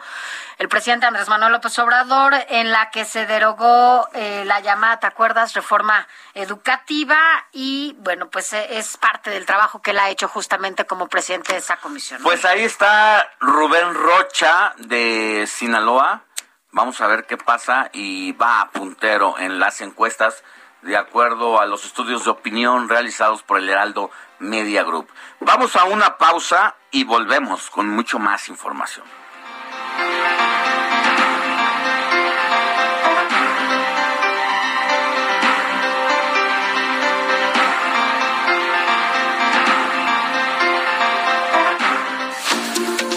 Noticia no descansa. Usted necesita estar bien informado también el fin de semana. Esto es Informativo El Heraldo Fin de Semana. La noticia no descansa. Usted necesita estar bien informado también el fin de semana. Esto es Informativo El Heraldo Fin de Semana.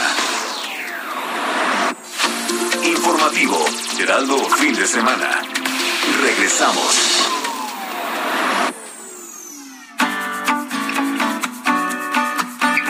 Escríbanos o mándenos un mensaje de voz al WhatsApp del informativo fin de semana 5591 63 5119.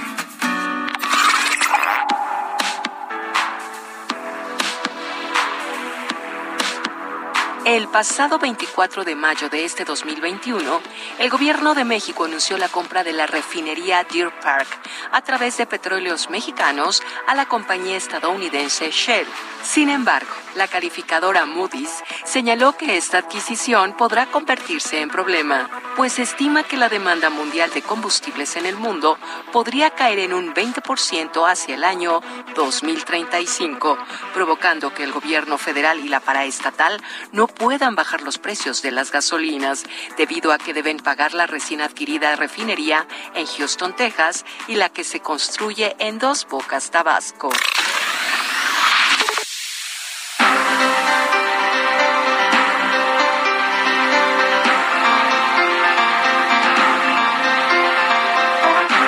8 de la mañana ya con 31 minutos. Gracias por continuar con nosotros. Recuerda, estamos todos juntos hasta las 10 de la mañana. Y gracias también a ustedes que nos escriben. Alex nos escribe.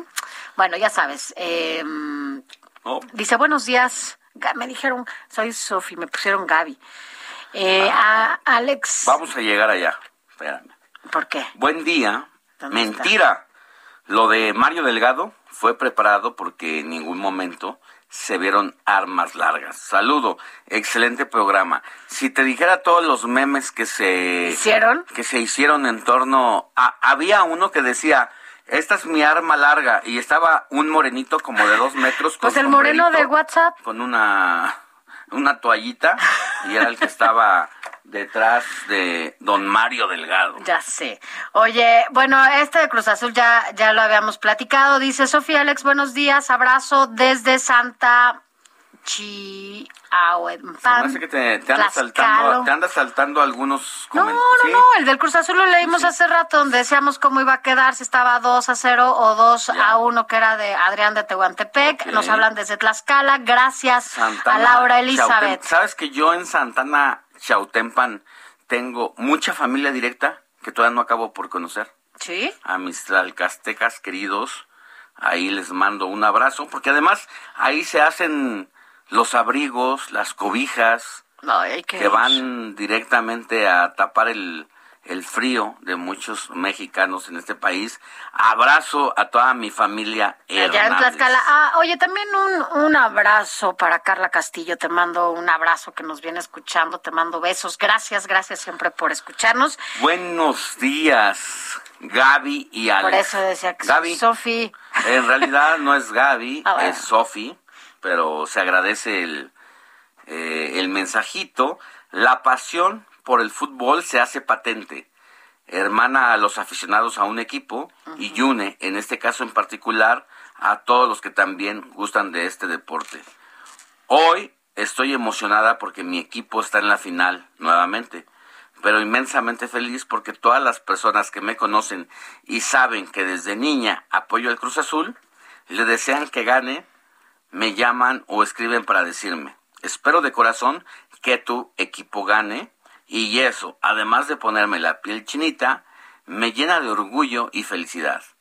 Nación Celeste, unida hoy por la novena. Gracias, queridos Gaby y Alex. Gaby. Sofi. Soy Sofi. Oye, también nos manda. Pero tienes cara de Gaby. Ay, ¿cómo va a tener cara de Gaby? y le saluda desde Xochimilco y ella es Sonia Amelia Mendoza. Si quieres, dile a Sonia que se llama Carmen Sánchez. Oye, también nos escribe, mira quién nos escribe, nos escribe Quique Belmont, tú lo conoces muy bien. Dice, les mando un abrazo y no importa quién gane hoy. Quique Belmont.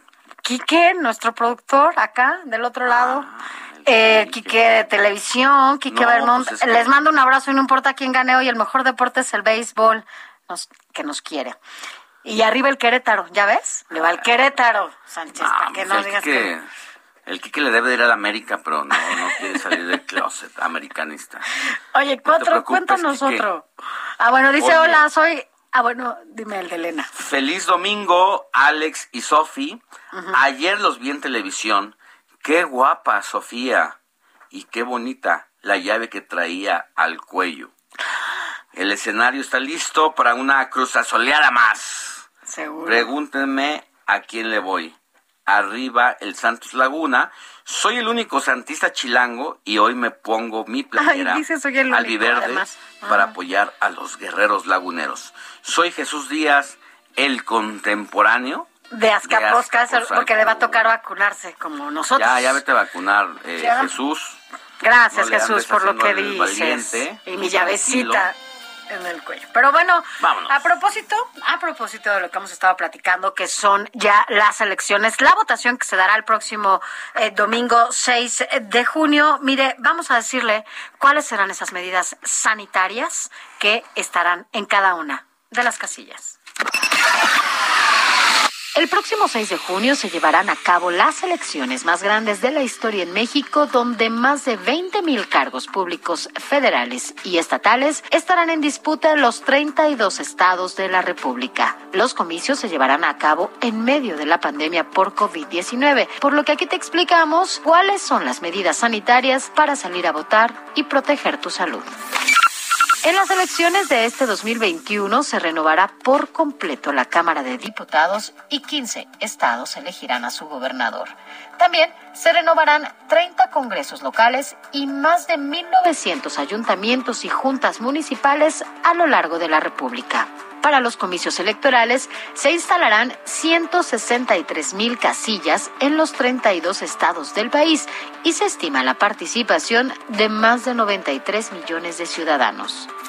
Ante este panorama, el Instituto Nacional Electoral dio a conocer el protocolo a seguir y las medidas sanitarias para cuidar la salud de los electores y los funcionarios de casilla y así evitar el contagio por coronavirus.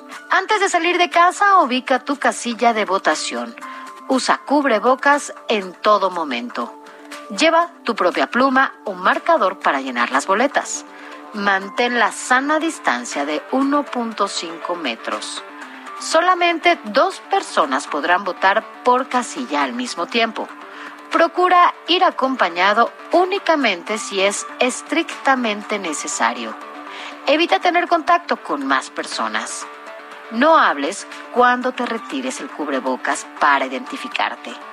Usa gel antibacterial y desinfecta tus manos en todo momento. Y limpia las superficies con las toallas que se te entregarán. Con estas medidas, además de las políticas de cero contacto al mostrar tu identificación y al momento de depositar las boletas en las urnas, se busca tener una jornada electoral segura y evitar contagios.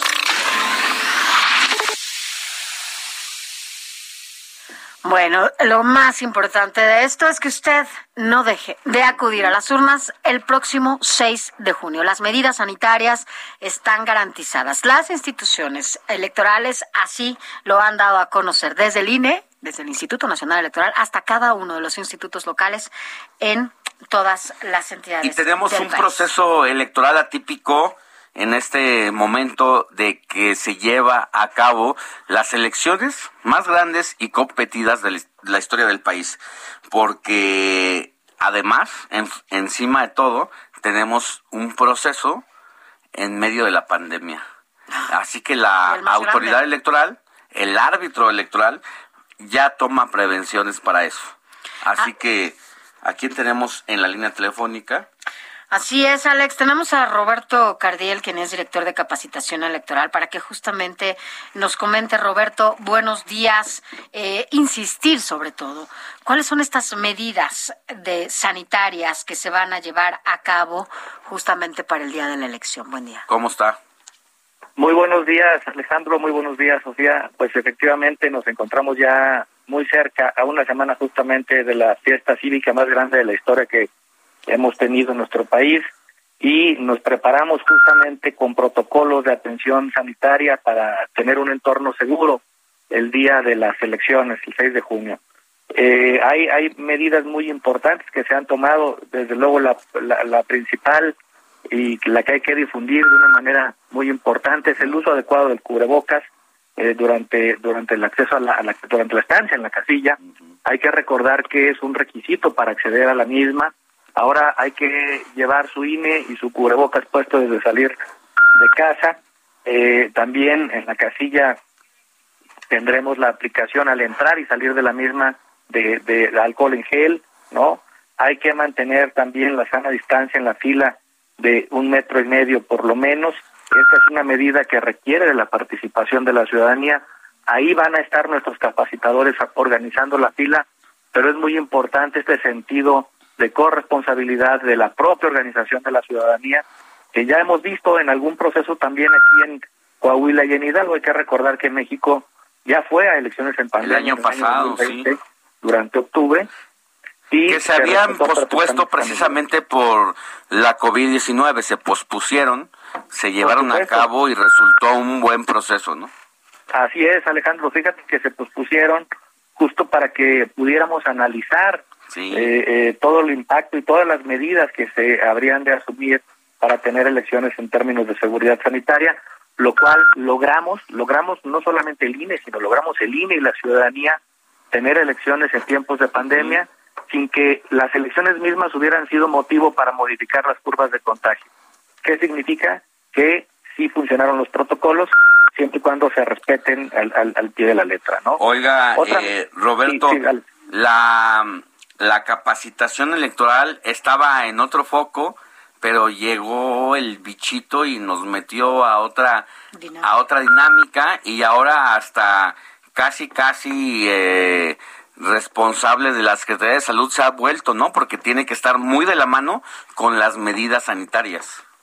Pues, pues fíjate, Alex, que eh, eh, tenemos vamos tendremos hoy nos estamos preparando hoy para tener elecciones libres en, en, un doble sentido no libres libres y auténticas porque tenemos todas las medidas antifraude en las elecciones para lo que preparamos no a de casilla a lo largo de todo el tiempo pero también limpias y libres de, de COVID no justamente nos hemos preparado también para que nuestros funcionarios estén muy bien capacitados y capacitadas en el uso de estas de estas medidas.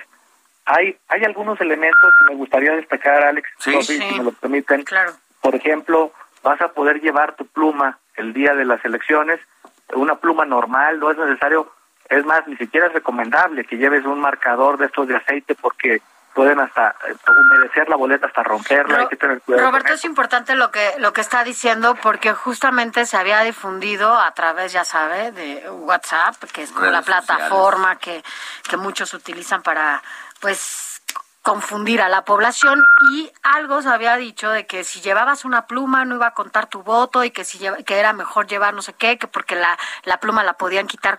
Es muy importante lo que nos está diciendo. La gente puede llevar su pluma y no pasa nada, su voto cuenta. Así es, lleva su pluma o puede utilizar eh, los, los plumones, los crayones que tenemos, los marcadores de credenciales que tenemos en las casillas. Eh, estos van a estar siendo desinfectados frecuentemente. Algo muy importante, no se borran, no se borran. Ni la pluma ni los marcadores de boleta se borran. Esto ya es, es es la, es la noticia falsa más grande de la historia, les digo yo también, así como enfrentamos las elecciones, porque cada vez que hay proceso electoral surge la misma leyenda urbana de que se borran, es totalmente falso, los, los, los marcadores diferenciales son seguros, han sido probados, ni siquiera es un, eh, es un carbón como el de los lápices, es una resina especial que justamente eh, está hecha para no borrar, ¿no? Entonces, eso, eso es muy, muy, muy importante. Pero ahora, en tiempos de pandemia, también recomendamos que puedan llevar su propia pluma si así lo decide la persona, ¿no? Sí. Eh, pues. Otra cosa que se ha dicho también como una noticia falsa, que ya no es necesario llevar el INE. No, por supuesto. Tu INE tienes que llevarlo, tu, tu credencial para votar tienes que llevarla. Sin ella no vas a poder votar. Sí. No, no, no, esto no, es del, no es del nada más al funcionario. sí, no es del pasaporte ni de mi licencia, no, es el INE, porque eso es lo que nos tiene registrados como electores activos y es lo que nos da identidad personal ante cualquier circunstancia. Así que tu voto cuenta y ahí tiene que estar la presentación de esta credencial con fotografía. Si no, no se puede. Así es, es correcto. Eh, eh, hay, hay, dos hay dos requisitos que hoy tenemos en la casilla. Uno, portar tu cubrebocas y dos, eh, llevar tu, tu INE. Ahora, hay quien puede llegar a la casilla sin cubrebocas porque se le olvidó, salió muy rápido, está a un lado de su casa, la casilla incluso le queda muy cerca, salió sin cubrebocas. O el confiado que como ya está vacunado, pues no me pongo cubrebocas, ya ve qué pasa. Eso es importante porque acuérdense que la vacuna lo que previene es la enfermedad grave, no, no, el contagio. Puedes estar tú protegido, pero no proteges a los demás. claro. Y el cubrebocas no solamente es, por, es para protegerte a ti, sino para proteger todo el entorno de la casilla. ¿Van a tener un cubreboquitas por ahí en, en todo caso para el despistado? Exactamente. Ya, ya lo dijiste tú, Alejandro. De manera excepcional, le vamos a proporcionar un cubrebocas a quien a quien no lleve uno o se le haya roto en el camino o algún accidente. Sí, sí, sí, eh, sí, sí vamos a tener un stock de cubrebocas ahí para esos casos excepcionales, porque la recomendación general es que al salir de casa ya lleves tu, cubrebocas y lleves, lleves tu INE, ¿no? Bien. Roberto pues, Cardiel, director de capacitación electoral del Instituto Nacional Electoral, ¿algo más que quiera agregar? únicamente un solo, un solo elemento que me parece claro, Sofi y Alejandro. Sí. Fíjense que eh, ha habido muchas noticias falsas y las seguirá habiendo, como es normal en estos tiempos de uso de redes sociales. Eh, les recomendaríamos eh, estar atentos a las redes del INE, estar atentos a la página del INE. Hay una un apartado que se llama Central Electoral, que justo tiene por objeto clarificar aquella información, verificar información. El INE lo hará directamente eh, eh, a través de este programa que hemos llamado Certeza 2021. Y dentro de ese programa hay también una asistente virtual que le hemos llamado Inés, a la cual tú puedes acceder vía WhatsApp. Me permiten, les doy rápidamente el número para que puedan agregarlo a sus contactos y ahí preguntarle todo esto que ustedes me han, me han comentado y me han permitido compartir con su público. Venga el número. El número es 55 58 09 7300. Okay. ¿Otra vez? 55 58 09 7300 y ese es el, ahí le pueden lo pueden registrar como Inés ya. y ahí nuestra asistente les guiará en la información verídica. Gracias. participar en la fiesta más grande. Así es, Roberto Cardiel, director de capacitación electoral. Gracias por haber estado con nosotros. Buen día. Buen día. Muchas gracias a ustedes, muy buen día. Pues ahí está, Sofía. Es imposible que haya un fraude electoral. Este sistema está hecho en los últimos veintitantos años a base de pruebas, a base de balas, prácticamente, por así decirlo, a pesar de incluso ya no se puede caer el sistema. La situación en la que estamos viviendo político electoral de niveles de violencia, ni así, ni así pueden tirar el sistema como bien lo dice. Sí, ya no es como antes, como los que bien conocen y, están en otros partidos y saben. Que ir a votar, ¿no? Vote por quien quiera, pero vote. Hágalo por quien se le dé su gana, pero salga a participar para que no nos quejemos después. Así es. Mira, Alex, ya nos estaba platicando justamente Roberto Cardiel sobre esta página en internet eh, llamada Certeza 2021. ¿De qué se trata? A detalle tú cuéntanos, eh, Amado Azueta, ¿cómo estás? Hola, ¿qué tal, Sofía? Alejandro, muy buenos días. Efectivamente, estábamos escuchando a Roberto Cardiel escuchar de qué trata Certeza 2021 y fíjate que platicamos precisamente también ahí con, con, los funcionarios del INE para que nos platicaran en qué consiste esto, porque hay que tener cuidado en estas elecciones, sobre todo con esas campañas de desinformación, esta manera que están eh, hablando, por ejemplo, las plumas, incluso en otras elecciones hemos escuchado de que ya faltan boletas, es imposible que falten boletas electorales porque hay una boleta electoral por cada uno de nosotros que estamos en la lista nominal Así que, bueno, precisamente Roberto Gabriel eh, nos, eh, nos platica eh, esto. Escuchemos lo que nos platicó hace el viernes pasado sobre esta página de certeza. Tenemos todo un equipo de monitoristas, un equipo de analistas que nos va a ayudar a monitorar la información de todo el país. Hay que recordar que el INE tiene a estos capacitadores, asistentes y supervisores electorales dispersos en cada una de las secciones electorales del país. ¿Qué significa? Que podemos llamarle inmediatamente a cualquiera de ellos para verificar, o incluso tenemos una plataforma a través del dispositivo móvil que tienen los propios capacitadores, para verificar la información eh, en el terreno de los hechos y darle a la gente certeza respecto a la información que le estaremos dando. Ustedes han de recordar, los últimos días ha salido información sobre que si la pluma que se borra con tinta, eh, que se borra con calor... Una falacia eso, sí. Ajá, es una falacia. Una, es responsabilidad. Y, yo, fíjate que hubo otra información que dicen que también eh, las boletas electorales ya estaban abiertas. Y esto es imposible porque precisamente las boletas electorales... Están resguardadas. ajá, están resguardadas y terminan, por lo menos aquí en el centro, hasta el 31 de mayo todavía se continúan repartiendo. Escuchemos cómo se explica esta parte. Eh, lo cual es falso porque el INE no da plumas. El INE no, no da plumas durante la capacitación, por ejemplo, ¿no? Entonces, bueno, ya lo aclaramos, salimos a explicarlo. Otra que hubo, por ejemplo, donde decía que el paquete de la boleta de las boletas venía abierto, pues es falso porque los paquetes todavía no se empiezan a distribuir, se entregarán a distribuir hasta el día 31 de este mes. Entonces, esas aclaraciones las vamos haciendo a partir de presentar la evidencia, incluso con las voces de las autoridades técnicamente responsables de los procesos, y esta parte es muy importante. Hay que recordar que la gente que tenga algunas dudas sobre algo puede escribirlo a través de Twitter o Facebook y hasta el teléfono que había dado hace unos minutos, que es el 804-33-2000, que es el INETEL, en donde se puede preguntar desde Tijuana hasta Chiapas, eh, cerca de Xochiate, se le puede preguntar a todas las personas que están en, precisamente en casillas si es de verdad lo que está ocurriendo. Escuchemos. Nuestros monitoristas van a ser quienes van a estar detectando estos, estos elementos. Si una persona nos dice, oye, ¿es verdad que ocurrió esto? A INE, INE toma el caso, lo manda a un grupo de análisis e, e integración de datos. En ese grupo de análisis e integración se hacen las consultas hasta el nivel de CAE si es necesario eh, y se proporciona la evidencia para desmentir la información cuando es falsa.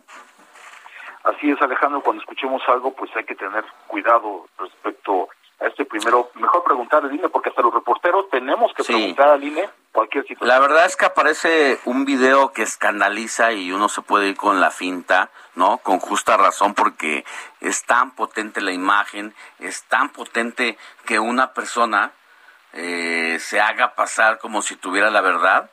Y bueno, qué bueno que haya espacio, haya tiempo por las propias autoridades electorales y también por uno mismo de decir, a ver, esto no puede pasar, esto no es así y pónganse abusados porque ya lo dijimos aquí hasta el cansancio, eh, el sistema electoral, tú que eres un reportero de larga experiencia, sabemos que esto está tan diseñado para que no pueda darse un fraude de un día para otro. Así es, así es, hay mucha información y que la gente, cualquier duda, pues se comunique con nosotros, nos pregunte directamente y nosotros a su vez. Hay que recordar que esta página de Central eh, está dentro, alojada dentro de Central Electoral. Es un micrositio. Exacto, es un micrositio adentro de Central A ver, digámoslo, repitámoslo, por favor, Amado. Sí, como no, la página, el micrositio se llama eh, Certeza 2021 y está alojada dentro de la página del INE que se llama Central Electoral.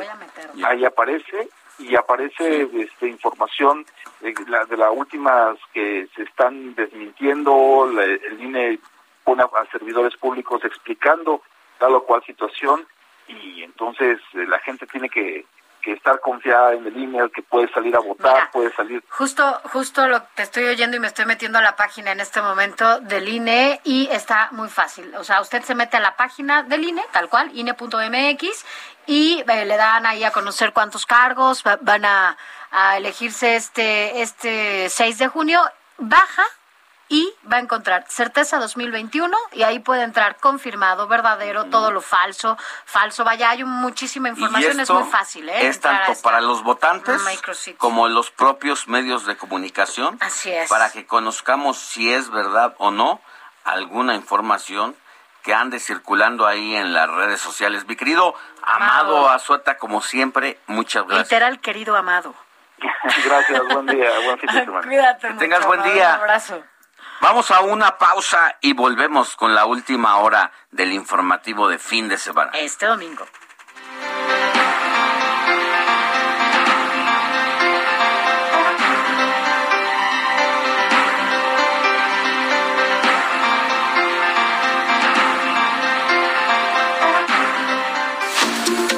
Noticia no descansa. Usted necesita estar bien informado también el fin de semana. Esto es Informativo El Heraldo Fin de Semana. Informativo Heraldo Fin de Semana. Regresamos.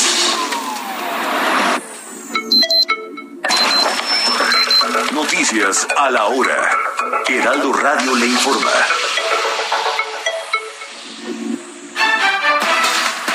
Buenos días, 9 de la mañana en punto. El regreso a clase será con el uniforme opcional y de forma escalonada. Sergio Sánchez tiene el detalle completo. Adelante, Sergio.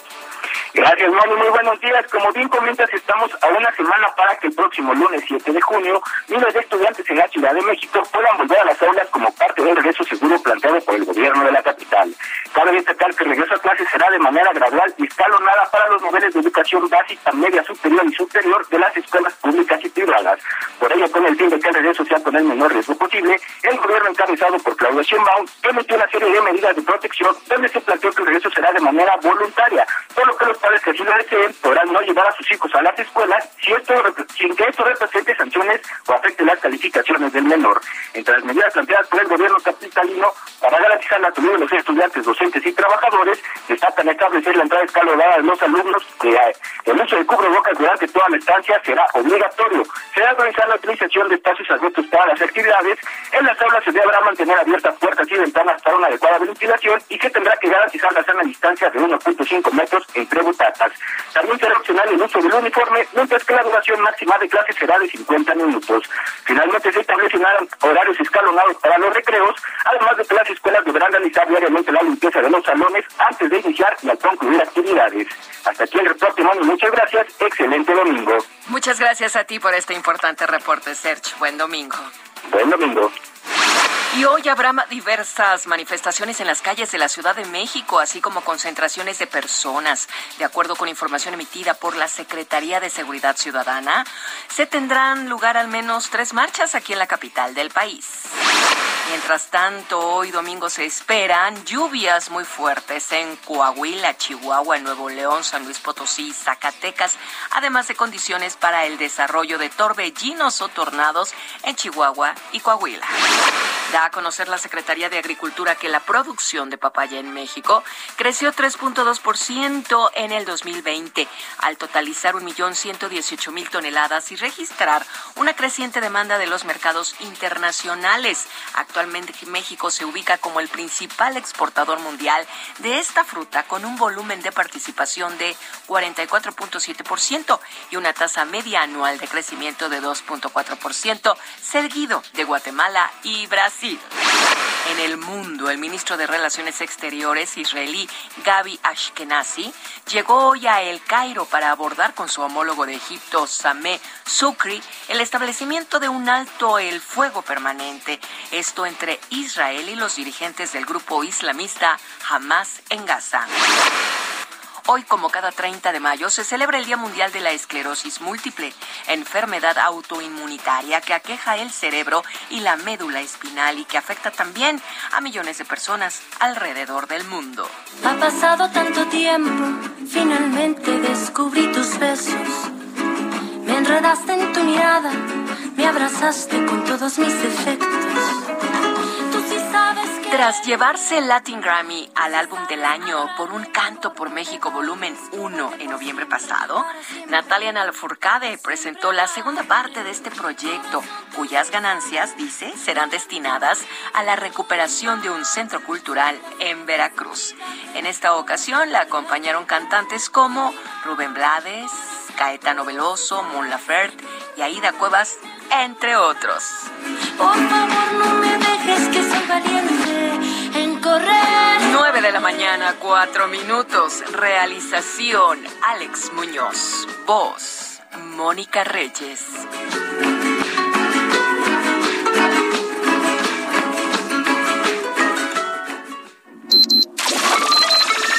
Esto fue Noticias a la Hora.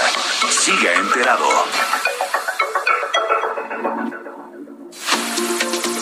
Informativo El Heraldo, fin de semana, con Sofía García y Alejandro Sánchez. Síganos.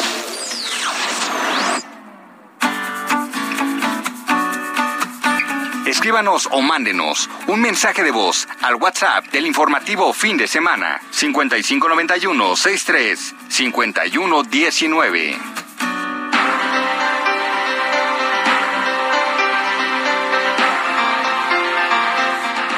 9 de la mañana con 5 minutos hora del centro de la República, aquí en el informativo fin de semana, a través del 98.5 de FM en el Valle de México y a través de 30 frecuencias en todo el país.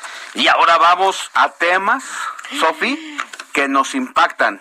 ¿Qué sientes tú, quien nos escucha, y yo en el bolsillo? Así es. Porque ha subido la tortilla, ha subido el pollo, ha subido la carne y ha subido la leche, entre otros productos de la canasta básica. El huevo también ha subido. Y por eso agradecemos que esté con nosotros en la línea telefónica a Juan Manuel Arteaga, José Manuel Arteaga, editor de mercados de finanzas personales en pandemia. Ese es el tema de hoy, mi querido José Manuel. Hola Alejandro, ¿cómo estás? Sofía, muy buenos días. Ya saludos, güey, José Manuel. Se me hace que ya le pegó la... No, aquí anda, le aquí pegó, anda. le pegó, le pegó la... Es editor de mercados aquí en el Heraldo de México, mi querido José. Ahí estás, José Manuel. ¿Cómo estás Alejandro? Buenos días. Sofi, ¿cómo están? Buen ¿Cómo día. estás? Buen día. Oye, ha estado... Esta semana fue ruda para el bolsillo, ¿no? Pues mira que ha sido muy complicado para toda la gente, ¿no? De entrada, ¿qué te parece si les, le platicamos un poco la, la, la, la, la- la pantalla de cómo se ha visto Sí, esta crisis venga. económica? Que ha sido muy severa, Alejandro y Sofi, pero más para personas de menores recursos. Mira que de acuerdo con el INEGI, eh, actualmente las nuevas contrataciones están en su mayoría en rangos salariales menores. Estamos hablando que las personas que ganan hasta dos salarios mínimos, eh, esto es más o menos 8.500 pesos al mes, es donde más se están registrando puestos de trabajo. Estamos hablando de, de poco más de 126 mil contrataciones en este nivel, ¿no? Si lo contrastamos con aquellas personas que ganan más de cinco salarios mínimos, estamos hablando de poco más de 21 pesos, 21 mil pesos al mes, pues ahí el registro del INEGI hace una contracción 471 mil personas todavía están fuera del mercado laboral en ese rango, digamos. Eh, las contrataciones, entonces un primer eh, dato es que las contrataciones están recayendo. Te perdimos, José Manuel. No, no, no, eh, se escucha. Las, contratas, las contrataciones están recayendo en, en la gente de menor paga, digamos, ¿no? hay que recordar que pues pasamos por la mayor recesión económica en 90 años, ¿no? Sí, el año la Gran Depresión no existía esto. Es correcto, el año pasado la, la caída fue de 8.3%. El último reporte que tiene el INEGI es al primer trimestre. Todavía hay una contracción anual. Nada más para decirle a la audiencia, el 8.3% es como 5 puntos todavía más de lo que se concebía inicialmente. O sea, es una situación muy complicada, muy delicada. Quiere decir que deja de haber recursos económicos para las arcas de la federación, para los proyectos eh, y para nosotros mismos. Es correcto, Alejandro. Eh, fueron 12 millones de personas las que salieron del mercado laboral, fueron un millón de microempresas cerradas. Y pues hay que da, te da el, dato del drama, ¿no? Mucha gente se quedó sin dinero, mucha gente le recortaron el gasto, tuvieron que hacer ajustes en sus economías, este, los precios, como has comentado al principio, pues han ido hacia, hacia arriba, ¿eh? Es un, dato que no hay que perder de vista porque al final de cuentas es, el que le pega directamente al bolsillo. Pero déjame, te doy, les doy otros datos, que eso viene de la banca. Dice Daniel Becker, quien es presidente de la Asociación de Bancos de México, que ellos han visto prudencia en los usuarios y, como no, por todo este aspecto que se ha registrado. Pero hay dos datos interesantes de parte de la Asociación de Bancos de México. Con la crisis, nueve millones de cuentavientes solicitaron un apoyo a la banca con la finalidad de diferir pagos o de ajustar lo que se llama su capital, que es lo que pagan mensualmente por sus créditos hipotecarios. Y otro dato adicional es que eh, un millón doscientos treinta mil personas hicieron reestructuras ya sea a su crédito hipotecario, a su tarjeta de crédito, a su plan personal de, de algún crédito que pidieron. Y estos, pues, son 398 mil millones de pesos. Esto reportan 25 bancos agrupados a la Asociación de Bancos de México. Y ahí, pues, el dato de cómo mucha gente, pues, ha tenido que eh, hacer ajustes, ¿no? Hacer ajustes.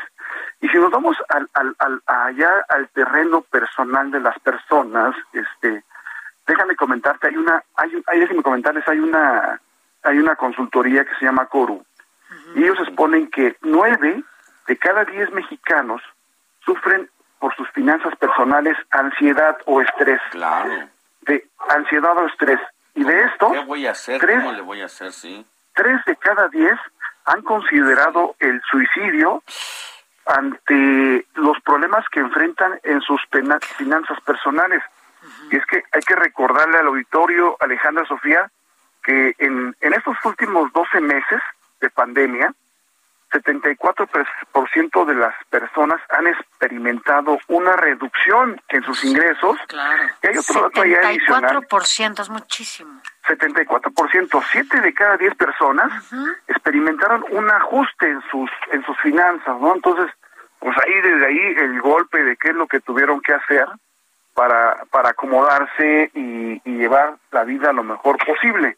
Y otro dato adicional es que seis de cada diez mexicanos pues simplemente carecen de un fondo de emergencia para cualquier tipo de imprevisto.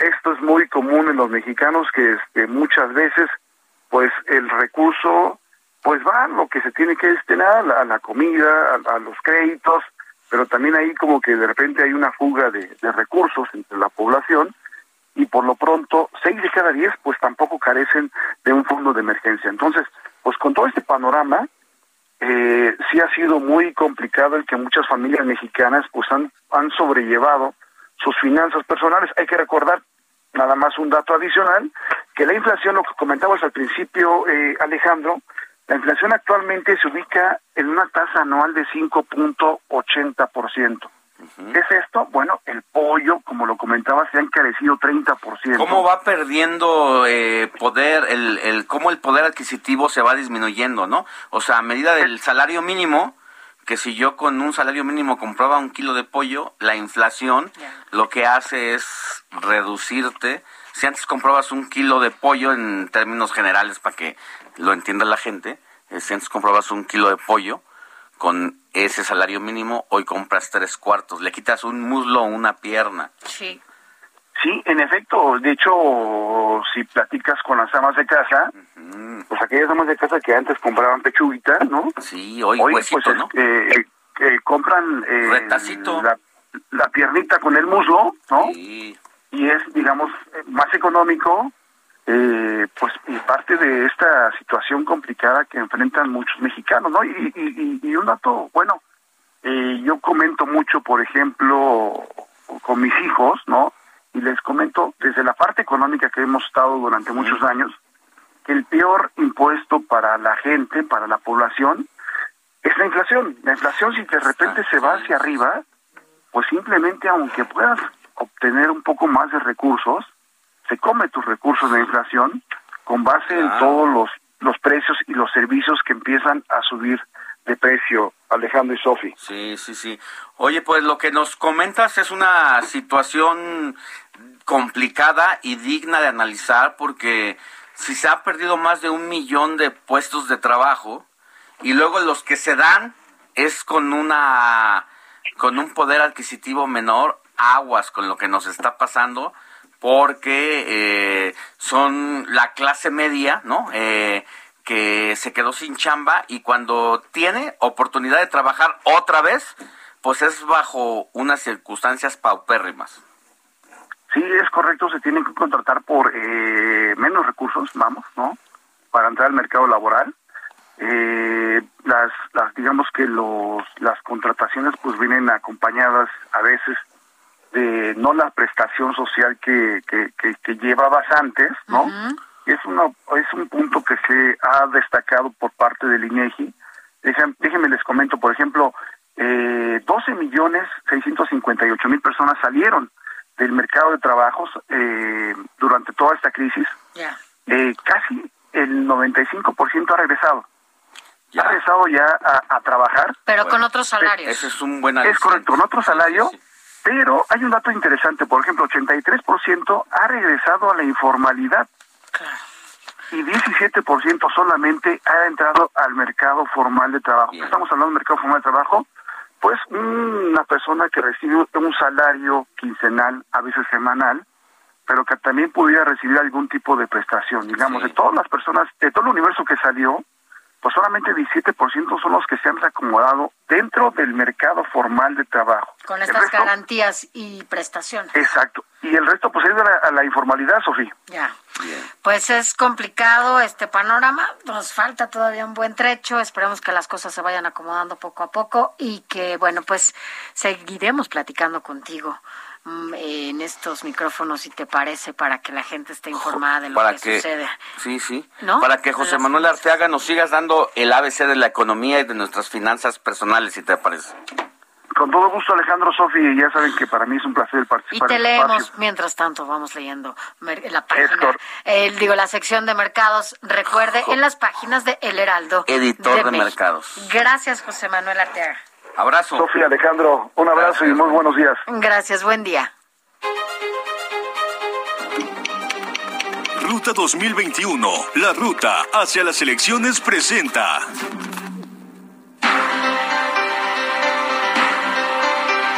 Nueve de la mañana con 16 minutos hora del centro de la República. Es toca turno a el tema del proceso electoral cada día más cercano, ya estamos a ocho, menos. ocho días, ya la cuenta y ahora vámonos a Metepec. Fíjate que Metepec había sido hasta hace poco uno de los municipios más importantes por su desarrollo económico, por su calidad de vida, por su nivel de población.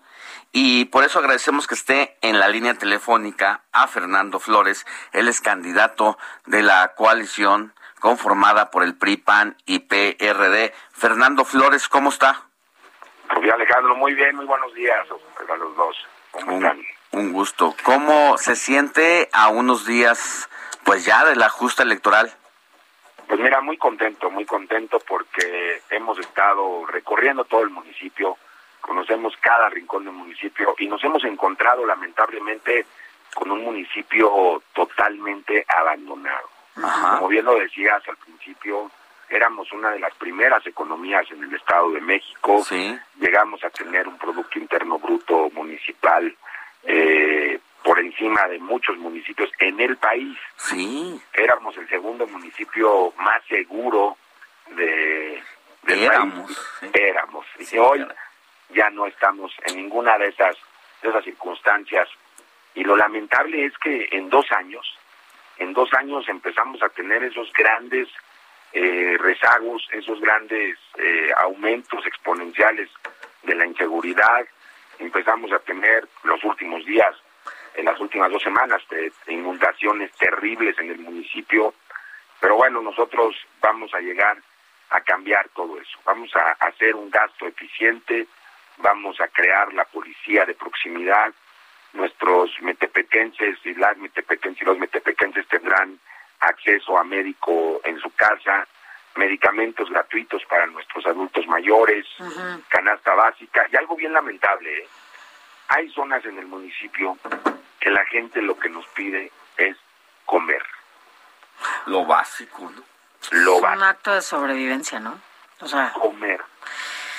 Oiga, candidato, pues conforme se va cerrando esta contienda, se van todavía más calentando el ambiente y no precisamente para cuestiones positivas, ¿no? Sino en lo negativo pareciera que a algunos les gusta. Eh, usted tuvo un, pues, denunció, ¿no? Esta, eh, este audio que se iba a conocer a través de las redes sociales en donde su contrincante eh, estaba amenazando a, su familia.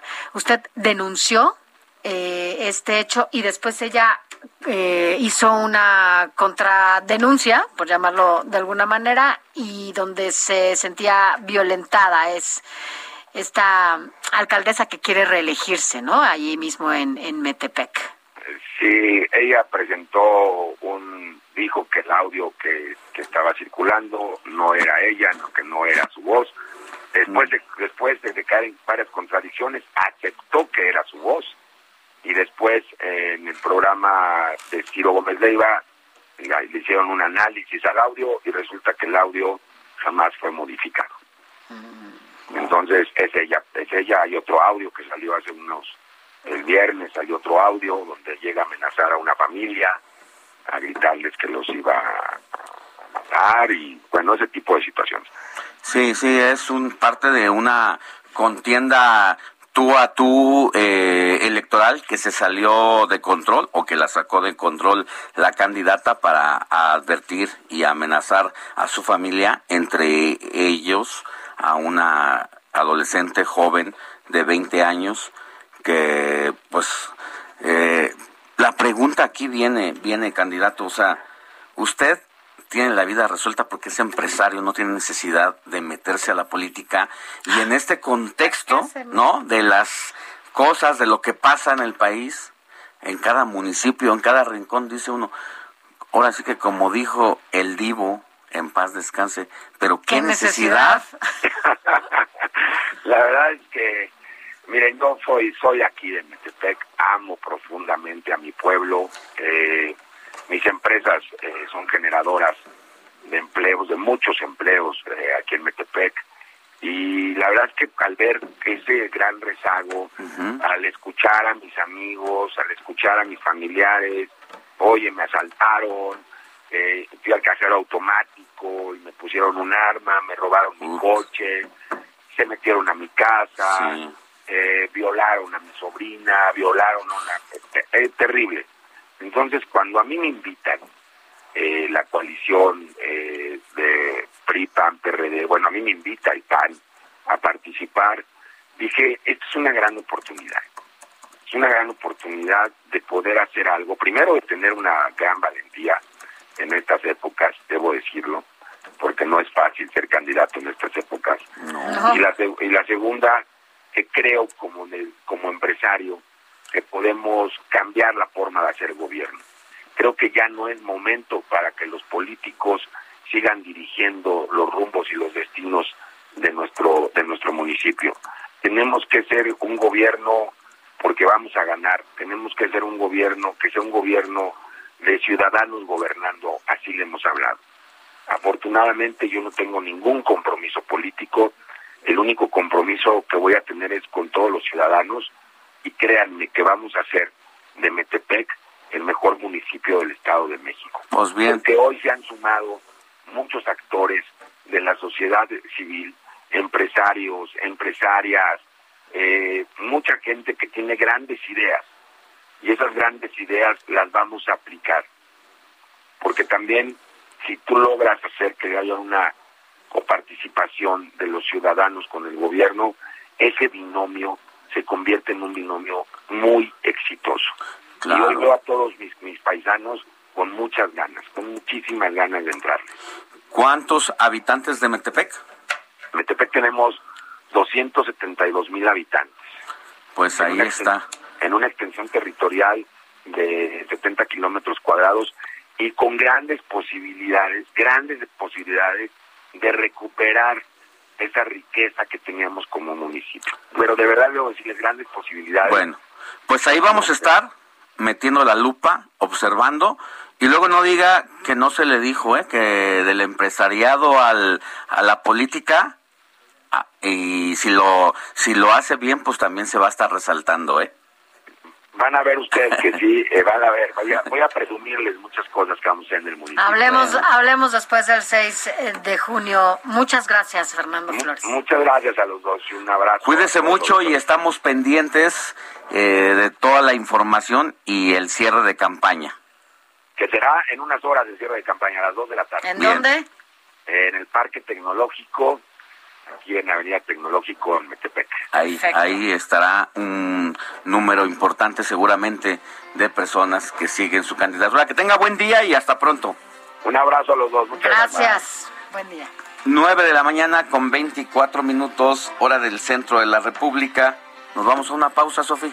Y regresamos con mucho más. Todavía hay muchas cosas aquí que platicar. Recuerda, estamos a ocho días ya de la elección. Oye, ¿no? Ruta 2021, la ruta hacia las elecciones presentó. La noticia no descansa. Usted necesita estar bien informado también el fin de semana. Esto es Informativo El Heraldo Fin de Semana. Informativo Heraldo Fin de Semana. Regresamos.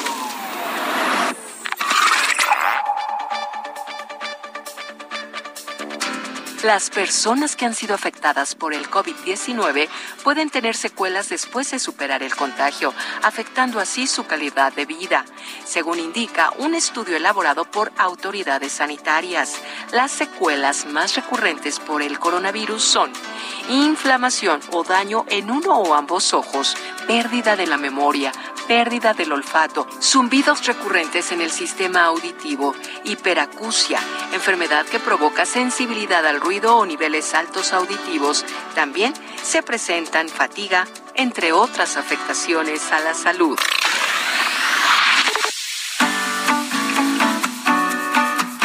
Escríbanos o mándenos un mensaje de voz al WhatsApp del informativo fin de semana 5591 63 5119.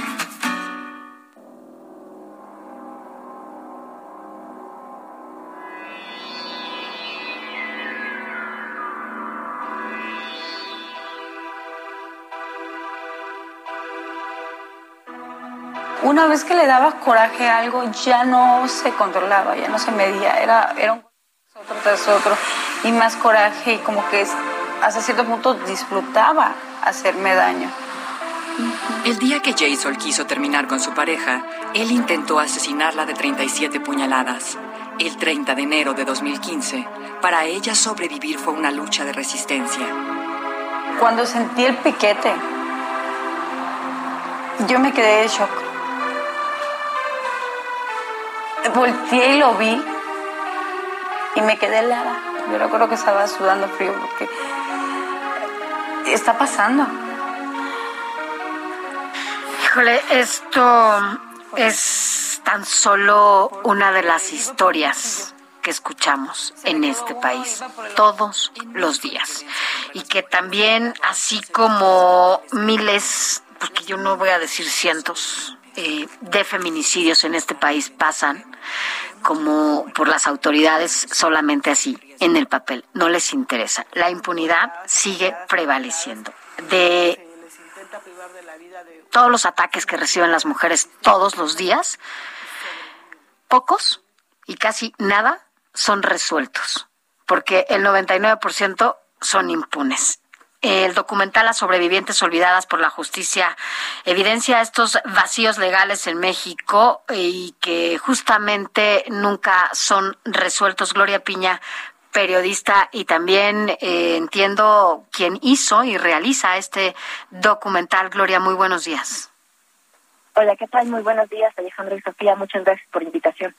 Oye, cada vez eh, este, cuando, cuando leemos y cuando escuchamos este tipo de historias, bueno, nos, nos vuelve el coraje, ¿no? Porque pues, no pasa nada en este país, ¿no? Las mujeres pueden, hacer, pueden ser asesinadas porque justamente no pasa nada. Así es, justamente lo que tratamos de evidenciar en este reportaje, pues son estos vacíos legales y la falta de aplicación de los debidos protocolos para eh, los casos de tentativa de feminicidio, ¿no? Es decir, cuando estas agresiones, estos ataques de extrema violencia, pues no llegan a una muerte, ¿no? Estamos hablando de que en esta investigación durante ocho años identificamos a partir de solicitudes de transparencia a fiscalías y tribunales de todo el país que se registraron 1.7 millones de ataques violentos contra mujeres sin embargo, solamente el 0.04% fueron clasificados como tentativa de feminicidio, el resto fueron eh, como violencia familiar o como lesiones dolosas y esto eh, de forma eh, contundente pues deja en una vulnerabilidad a las víctimas. Sí, Gloria, y meter la cámara a estos recovecos de la injusticia, de los ataques, nos da una dimensión muy real de lo que pasa en el país veíamos en Atizapán el caso de un depredador, de un caníbal, que se había propasado con 30 mujeres o más, porque eso es lo que se ha encontrado hasta ahora, y en la manera que van excavando eh, el territorio donde él vivía, van saliendo más víctimas. Pero ¿sabes qué? Que esto no fue hasta que le pegaron a la esposa de un judicial, de un comandante, que dijo, ¿por qué mi esposa no regresa a casa? Y se puso a hacer la investigación y es como salió esto. Y ese es el botón, es el ejemplo de lo que nos pasa todos los días, de que alguien puede ser el depredador de mujeres y no va a caer porque simplemente el nivel de pobreza, de pobreza, el nivel de vida no les importa a nadie. Totalmente, pues sí, en este caso vemos una actuación impune durante aproximadamente más de 20 años, ¿no? De este feminicida. Y en este documentario que tratamos de evidenciar son casos eh, que puede, o, casos de feminicidio que pueden evitarse si es que el Estado toma pues cartas en el asunto de forma inmediata, ¿no? Eh, por ejemplo, uno de los casos más eh, fuertes, más evidentes de esta reclasificación errónea de tentativa de feminicidio fue el caso de Abril Pérez Agaón. Claro. Ustedes recordarán en abril de 2019 que ella había denunciado a su pareja por un ataque con un bat en la cabeza. Sin embargo, pues el juez Federico Mosco lo reclasifica eh, no de como tentativa de feminicidio, sino como violencia familiar. Es que esto de alguna forma dejó en libertad a su agresor. Así es, y bueno, las consecuencias, ¿no? Eh, Gloria, es que desde ahí es el punto de partida, es desde esta clasificación, ¿no? Eh, de que no pueden decir que es un feminicidio, eh, le, le, dan ahí, juegan con la interpretación de las leyes, los, los protocolos, ¿no? No hay este protocolo real que, que cumpla con todo lo que las mujeres necesitamos para que nos podamos sentir eh, arropadas por las leyes, por, por este sistema judicial al que cuando se acude, pues no, no pareciera que es ciego y también eh, indiferente ante las denuncias de violencia y ataques que, que sufren las mujeres todos los días, ¿no?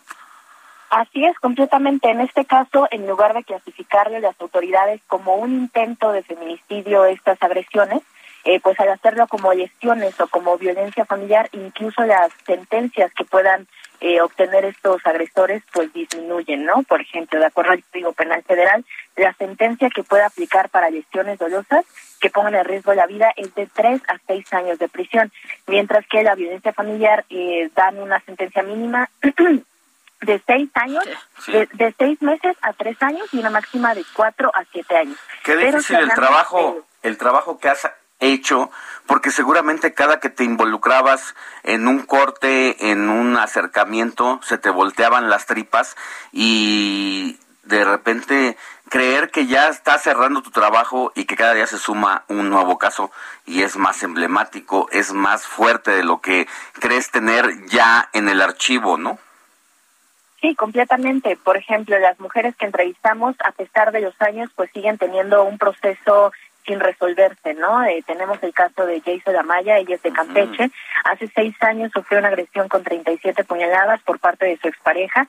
Sin embargo, a pesar de que ya se le dictó una sentencia condenatoria, el sujeto sigue libre porque sigue amparándose ante la Suprema Corte de Justicia y ella de alguna forma no logra recuperar ni su tranquilidad ni su vida pues ya que no puede eh, tener un trabajo, necesita pues una reparación integral del daño y desafortunadamente como ella y como las historias que retratamos hay muchas más y muchas que incluso no logramos pues incluir en, en todo el reportaje, ¿no? Pero sin duda, día a día se van sumando. Gloria, ¿dónde podemos ver este documental? Pues lo pueden encontrar en las sobrevivientes, si ustedes ponen en Google las sobrevivientes olvidadas por la justicia, y también eh, contamos con el apoyo de Animal Político, MX, Proceso, La Lista y Ruido en la Red para su difusión. Pues muchas gracias y bueno, eh, hay que seguir evidenciando los vacíos, el desinterés y la ineptitud de algunas autoridades judiciales. Vamos a dejar que no todas, ¿no? Algunas eh, para que no dejemos pasar esto, ya no más. Gracias, Gloria.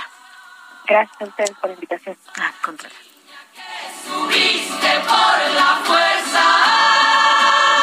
Soy la madre que ahora llora por sus muertas. Ruta 2021, la ruta hacia las elecciones presenta.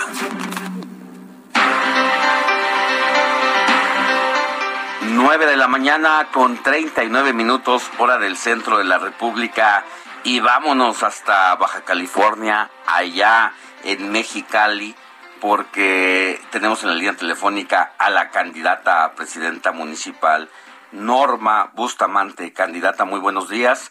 Eh, muy usted está buscando la alcaldía por el partido Moreno. Así es, eres Alejandro Sánchez, ¿verdad? Sí. Alejandro y Sofía García, ¿no? Pues es un verdadero honor que desde la Ciudad de México estén ustedes prestando tanta atención a lo que está sucediendo en el resto de la República. Aquí estoy a sus órdenes y efectivamente candidata por Morena a la alcaldía de la capital de Baja California. Cuéntenos el... A ver, vamos a empezar. Uno de los grandes problemas, de las principales quejas es la seguridad, no solamente en el centro del país ni en el norte, en el punta sur, a punta, en todos lados. ¿Cómo enfrentar desde la municipalidad ese grave problema?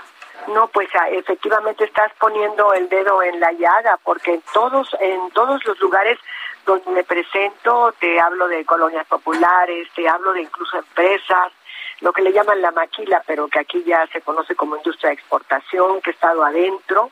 Ese es el clamor, ese es el clamor ciudadano que se ha desatado sobre, sobre todo aquí yo creo que, que sí sería muy importante, Alejandro Sofía, pues eh, hacer una reflexión muy seria, ¿no? De, cómo están funcionando los cuerpos de seguridad, porque si es el clamor ciudadano de todos los días es que algo está pasando mal, algo está sucediendo mal. Y, y siento que ahora con las nuevas tecnologías, con todo lo que tenemos a nuestra disposición, podemos hacer mucho y que hasta este momento no se ha hecho. Candidata, además estamos en una franja muy importante, estamos hablando de la frontera, también eso es, digo, no, es una doble problemática cuando hablamos de la seguridad eh, en ese municipio, ¿no? Sí, Sofía, has tocado también un punto muy importante, la frontera, pero no solamente la frontera con los Estados Unidos, sino la frontera que nos tiene aquí a un ladito de Sonora, donde ya tenemos algunos hoyos, como le llaman aquí, hoyos muy importantes donde están entrando pues un tipo de delincuencia que saben a cuál me refiero y que tenemos que hacer un buen tapón. Por eso yo creo que la policía municipal, que primeramente es la primer respondiente, tiene que ser súper equipada. Hoy la candidata gobernadora Marina del Pilar, digo no hoy, eh, en esta campaña ha anunciado la instalación de 10.000 cámaras de seguridad, que serían 1.800 aproximadamente para Mexicali. Yo hablo de cámaras, hablo de drones y hablo incluso de la coordinación de la municipal con la Guardia Nacional y con el Ejército. No hay de otra. A ver, ya lo dijo, o sea, este tema es, vamos a aprovechar la tecnología que ya hay, no podemos eh, hacernos de la vista gorda con todas las herramientas que tenemos, pero además la coordinación con todas las autoridades, porque también de repente el alcalde dice, no, pues es que este tipo de delitos no me corresponden, y se va uno delegando y entonces nos llega la delincuencia al cuello precisamente porque no tenemos este rol de participación integral entre todos los niveles del Estado. Exacto, Alejandro. Es que no se puede decir no me toca, porque creo que a Mexicali me queda muy claro cuáles son las funciones de un ayuntamiento. Tienes que prender la luz, barrer las calles, recoger la basura. Y hay otras cosas que no le corresponde al ayuntamiento de forma práctica, pero de forma moral le corresponde todo.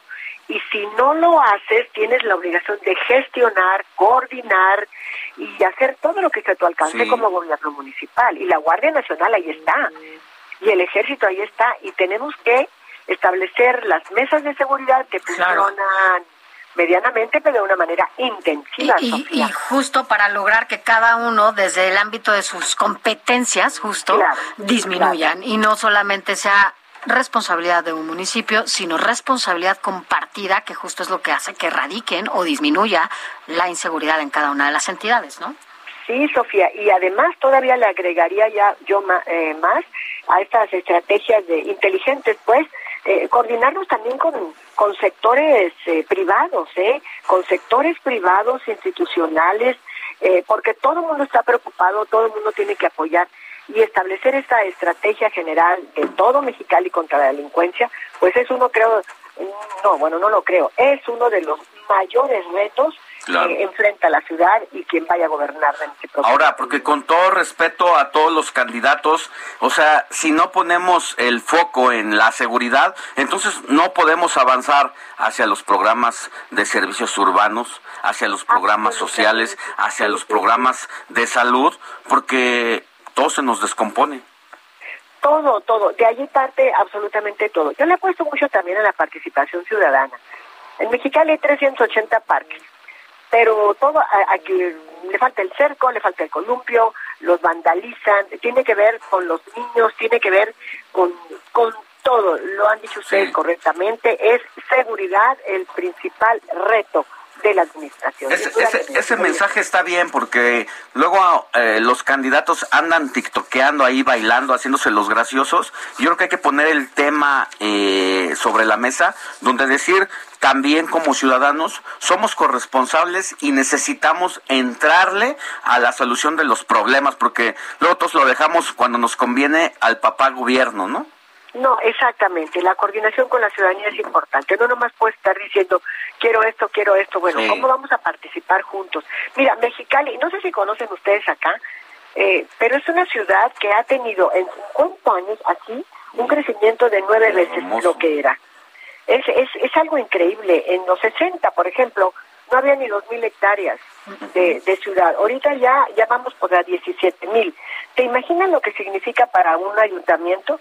Desde congestión vehicular, pues aquí todo el mundo quiere un carro, pues es fácil conseguirlo, y pero sobre todo el reto grande también para, para un ayuntamiento es ya su incapacidad para para prestar los servicios básicos, ¿eh? porque creció de manera horizontal, a diferencia de Ciudad de México y otras ciudades, no, Mexicali se extiende. Entonces, pues imagínate todo este deterioro de la infraestructura que está también, yo lo colocaría como en un segundo lugar, de gran preocupación para un ayuntamiento. Bueno, pues Norma Bustamante, candidata a presidenta municipal de Mexicali por Morena, muchísimas gracias por haber estado con nosotros y ahí vamos para allá, ¿eh? Ah, bueno, pues acá los espero, ¿eh? El domingo vénganse para acá, unos taquitos de carne asada, comida china, lo que quieran. bueno, después, después del domingo. acá los espero, Alejandra, perdón, Alejandro, Sofía. Muchas gracias, candidata Norma. Gracias, un abrazo para todos. Hasta Gracias. Adiós. Ruta 2021, la ruta hacia las elecciones presentó. Eduardo Marín y el séptimo arte. puede importar nadie más. Toda persona es un obstáculo. Preocuparse en lo que un obstáculo quiere o siente te arruinará. De haberme preocupado por otros, habría acabado en un cajón. Tienes el talento. Si tienes el instinto, asesino es la pregunta.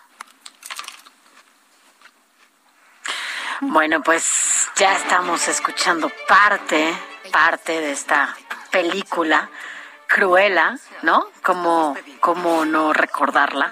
Cruela de Bill.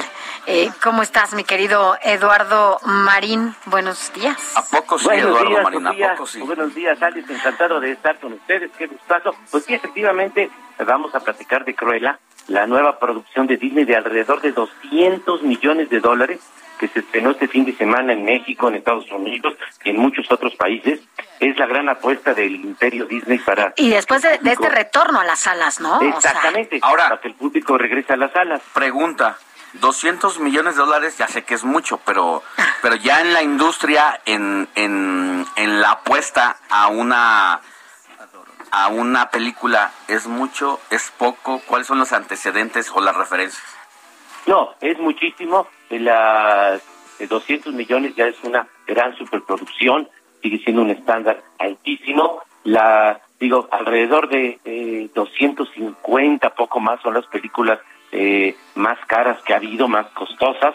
Entonces, con toda la tecnología, los efectos, sí es, sí es muchísimo dinero, pero sobre todo, bueno, hay que mencionar que simultáneamente Disney la está estrenando en streaming, en su canal Disney Plus, Sí, a un ¿verdad? costo de 30 dólares, también disponible, por cierto, en México. Y esta es la nueva estrategia, pues, en tiempos de la pandemia, un modelo que inició Warner a fines del año pasado con Wonder Woman 1984 y que siguió con Las Brujas, con Godzilla contra Kong, y que repetirá en todos sus estrenos del año. Y Disney, pues, lo está imitando en salas de cine, pero al mismo tiempo en streaming. Oye, cuéntanos bueno, de esta transformación, porque es, a mí, eh, cuando vi cómo se transformó Emma Stone, dije, ¿es en serio? ¿Es ella? ¿Cómo cambió, Así no? es. Sí, sí. Eh, Y en, en realidad, eh, en verdad, la película resulta muy agradable, se disfruta, muy simpática, eh, se ve con gusto y es una opción muy atractiva para el regreso a las salas de cine en plan familiar. Miren, es la versión del este famoso personaje de Cruella, la villana de los 101 dálmatas, eh, ah, pero ahora retratado desde su propia historia, que entonces, bueno, ya no va a resultar tan villana, eso sí, eh, pues, sigue siendo inteligente, muy creativa, pero ya noble. Eh, y hay que recordar que Cruella pues ya fue interpretada hace 25 años por Glenn Close y bueno, a principios de los 60 hubo una película de animación de Disney que aquí en México se llamó entonces La Noche de las Narices Frías. Y bueno, ahora es Emma Stone, que tiene 32 años, la que la personifica. Ella es muy talentosa, recuerden que ganó el Oscar a Mejor Actriz por La La Land y despliega eh, como Cruella pues carisma, es una delicia verla y vaya que tiene además un duelo actoral con la inglesa Emma Thompson como la baronesa quien resulta la verdadera villana de la película que también está brillante. Ellas contribuyen muchísimo a que sea una película que realmente eh, resulta muy muy agradable. Sí en la acción pues hay momentos descontrolados un poco excesivos pero siempre se disfruta el relato en general es muy eficaz. Tiene una gran pericia narrativa del director australiano Craig Gillespie, quien dirigió, por cierto, la película de Yo, Tonya, sobre la patinadora Tonya Harding. Eh, tiene grandes movimientos de cámara y tiene sólidas cualidades. El vestuario es espectacular. El soundtrack es un verdadero deleite. Eh, es una película Eduardo Marín. muy amena. Los setentas, una belleza, ¿no? Perdón. Los años setentas, una belleza. Así es, así es, sin duda. Eh, Porque está es ambientada ahí. que que, que se disfruta, así que anímense ahora sí a regresar al cine con esta eh, película que cumple plenamente su función de entretenimiento, que es el objetivo básico del cine, que es eh, el entretenimiento masivo para ir a pasar un buen rato en las salas de cine. Oye, la verdad es que ya nos hace falta, ya hace falta, y que en este retorno así ya de meterle toda la carne al asador a la industria, meterle 200 millones de dólares a una producción, está cañón. Así es, hizo. Y recuerden que ya el Godzilla contra Kong, pues sí, obtuvo ingresos mucho menores de lo que ah, lo habitual para ese tipo de superproducciones, pero finalmente recaudó más de 400 millones en el mundo. Eh, ya Rápidos y Curiosos 9 que ya, 9, que ya se estrenó en China, donde es un exitazo la saga, eh, ya eh, en su estreno el fin de semana pasado superó los 100 millones de dólares solamente en China en su estreno todavía hasta julio, hasta en un mes se estrena en Estados Unidos y en México. En fin, la gente ya va regresando al cine a el mundial. oye, andamos andamos súper retrasados en producciones, en, en ver series, películas. Acá la Sofi anda viendo la de Gambito de Gama. ¿Cómo ves, Marín? Apenas. Apenas. apenas. ¿Cómo dice Marín? Apenas. Oye, pero sabes que a mí me En algún momento, la recomendaste en algún momento de la mitad de la pandemia. Y apenas lo estoy viendo, imagínate, Marín. Pero más vale tarde que nunca, o sea, también se vale ahí, este... No, no, y claro, qué bueno que la están viendo, nunca es tarde, pero es una gran, gran, gran... Oye, qué maestra. ¿Verdad? También ¿Qué maestra? Fue multipremiada En, en, en, la temporada de premios con Anna Taylor-Joy. En verdad es una serie, qué bueno que la están viendo porque es brillantísima, no sé si coincidan conmigo. No, no, no, es otra cosa, ¿eh? Esos son los, los secretos de la destreza humana. De la destreza humana. Así es, pero además es emotiva, es brillante, es muy, profunda en, el, su trato. Es una serie que nos atrapa de principio a fin. Así es, bueno, seguiré, seguiré viéndola, Marín, para que veas que si te hago caso, aunque voy un poco atrasada, ¿no? Pero, pero sí la veo. Ahí, estamos reponiendo un poquito del tiempo que, te quedamos a deber la semana pasada. Gracias, Eduardo Marín. Hasta luego. Nos escuchamos el próximo domingo, ¿te parece? Sí, sí. No. Abrazo fuerte. Mi querida Sofi García, un gusto haber compartido micrófonos como cada fin de sábado y domingo. Así es, Alex Sánchez, a mí también me da mucho gusto estar contigo en estos micrófonos, pero estamos en la recta final de Ruta 2021. Te vemos de lunes, del, de lunes a... Eh, ahora ya de lunes a miércoles porque bajamos la cortina el miércoles. Gracias, felicidades. También su cumpleaños el 2 de junio. el miércoles es mi cumpleaños. felicidades. Abrazos a mí. Bye. Abrazos a mí.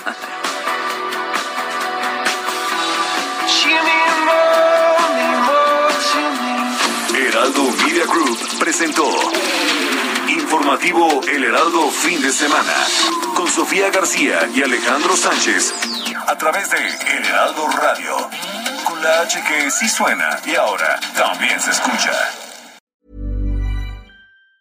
Hi, I'm Daniel, founder of Pretty Litter. Did you know cats tend to hide symptoms of sickness and pain? I learned this the hard way after losing my cat, Gingy. So I created Pretty Litter, a health monitoring litter that helps detect early signs of illness by changing colors, saving you money and potentially your cat's life. Pretty Litter is veterinarian developed, and it's the easiest way to keep tabs on your fur baby's health right at home. Go to prettylitter.com and use code ACAST for 20% off your first order and a free cat toy. Terms and conditions apply. See site for details.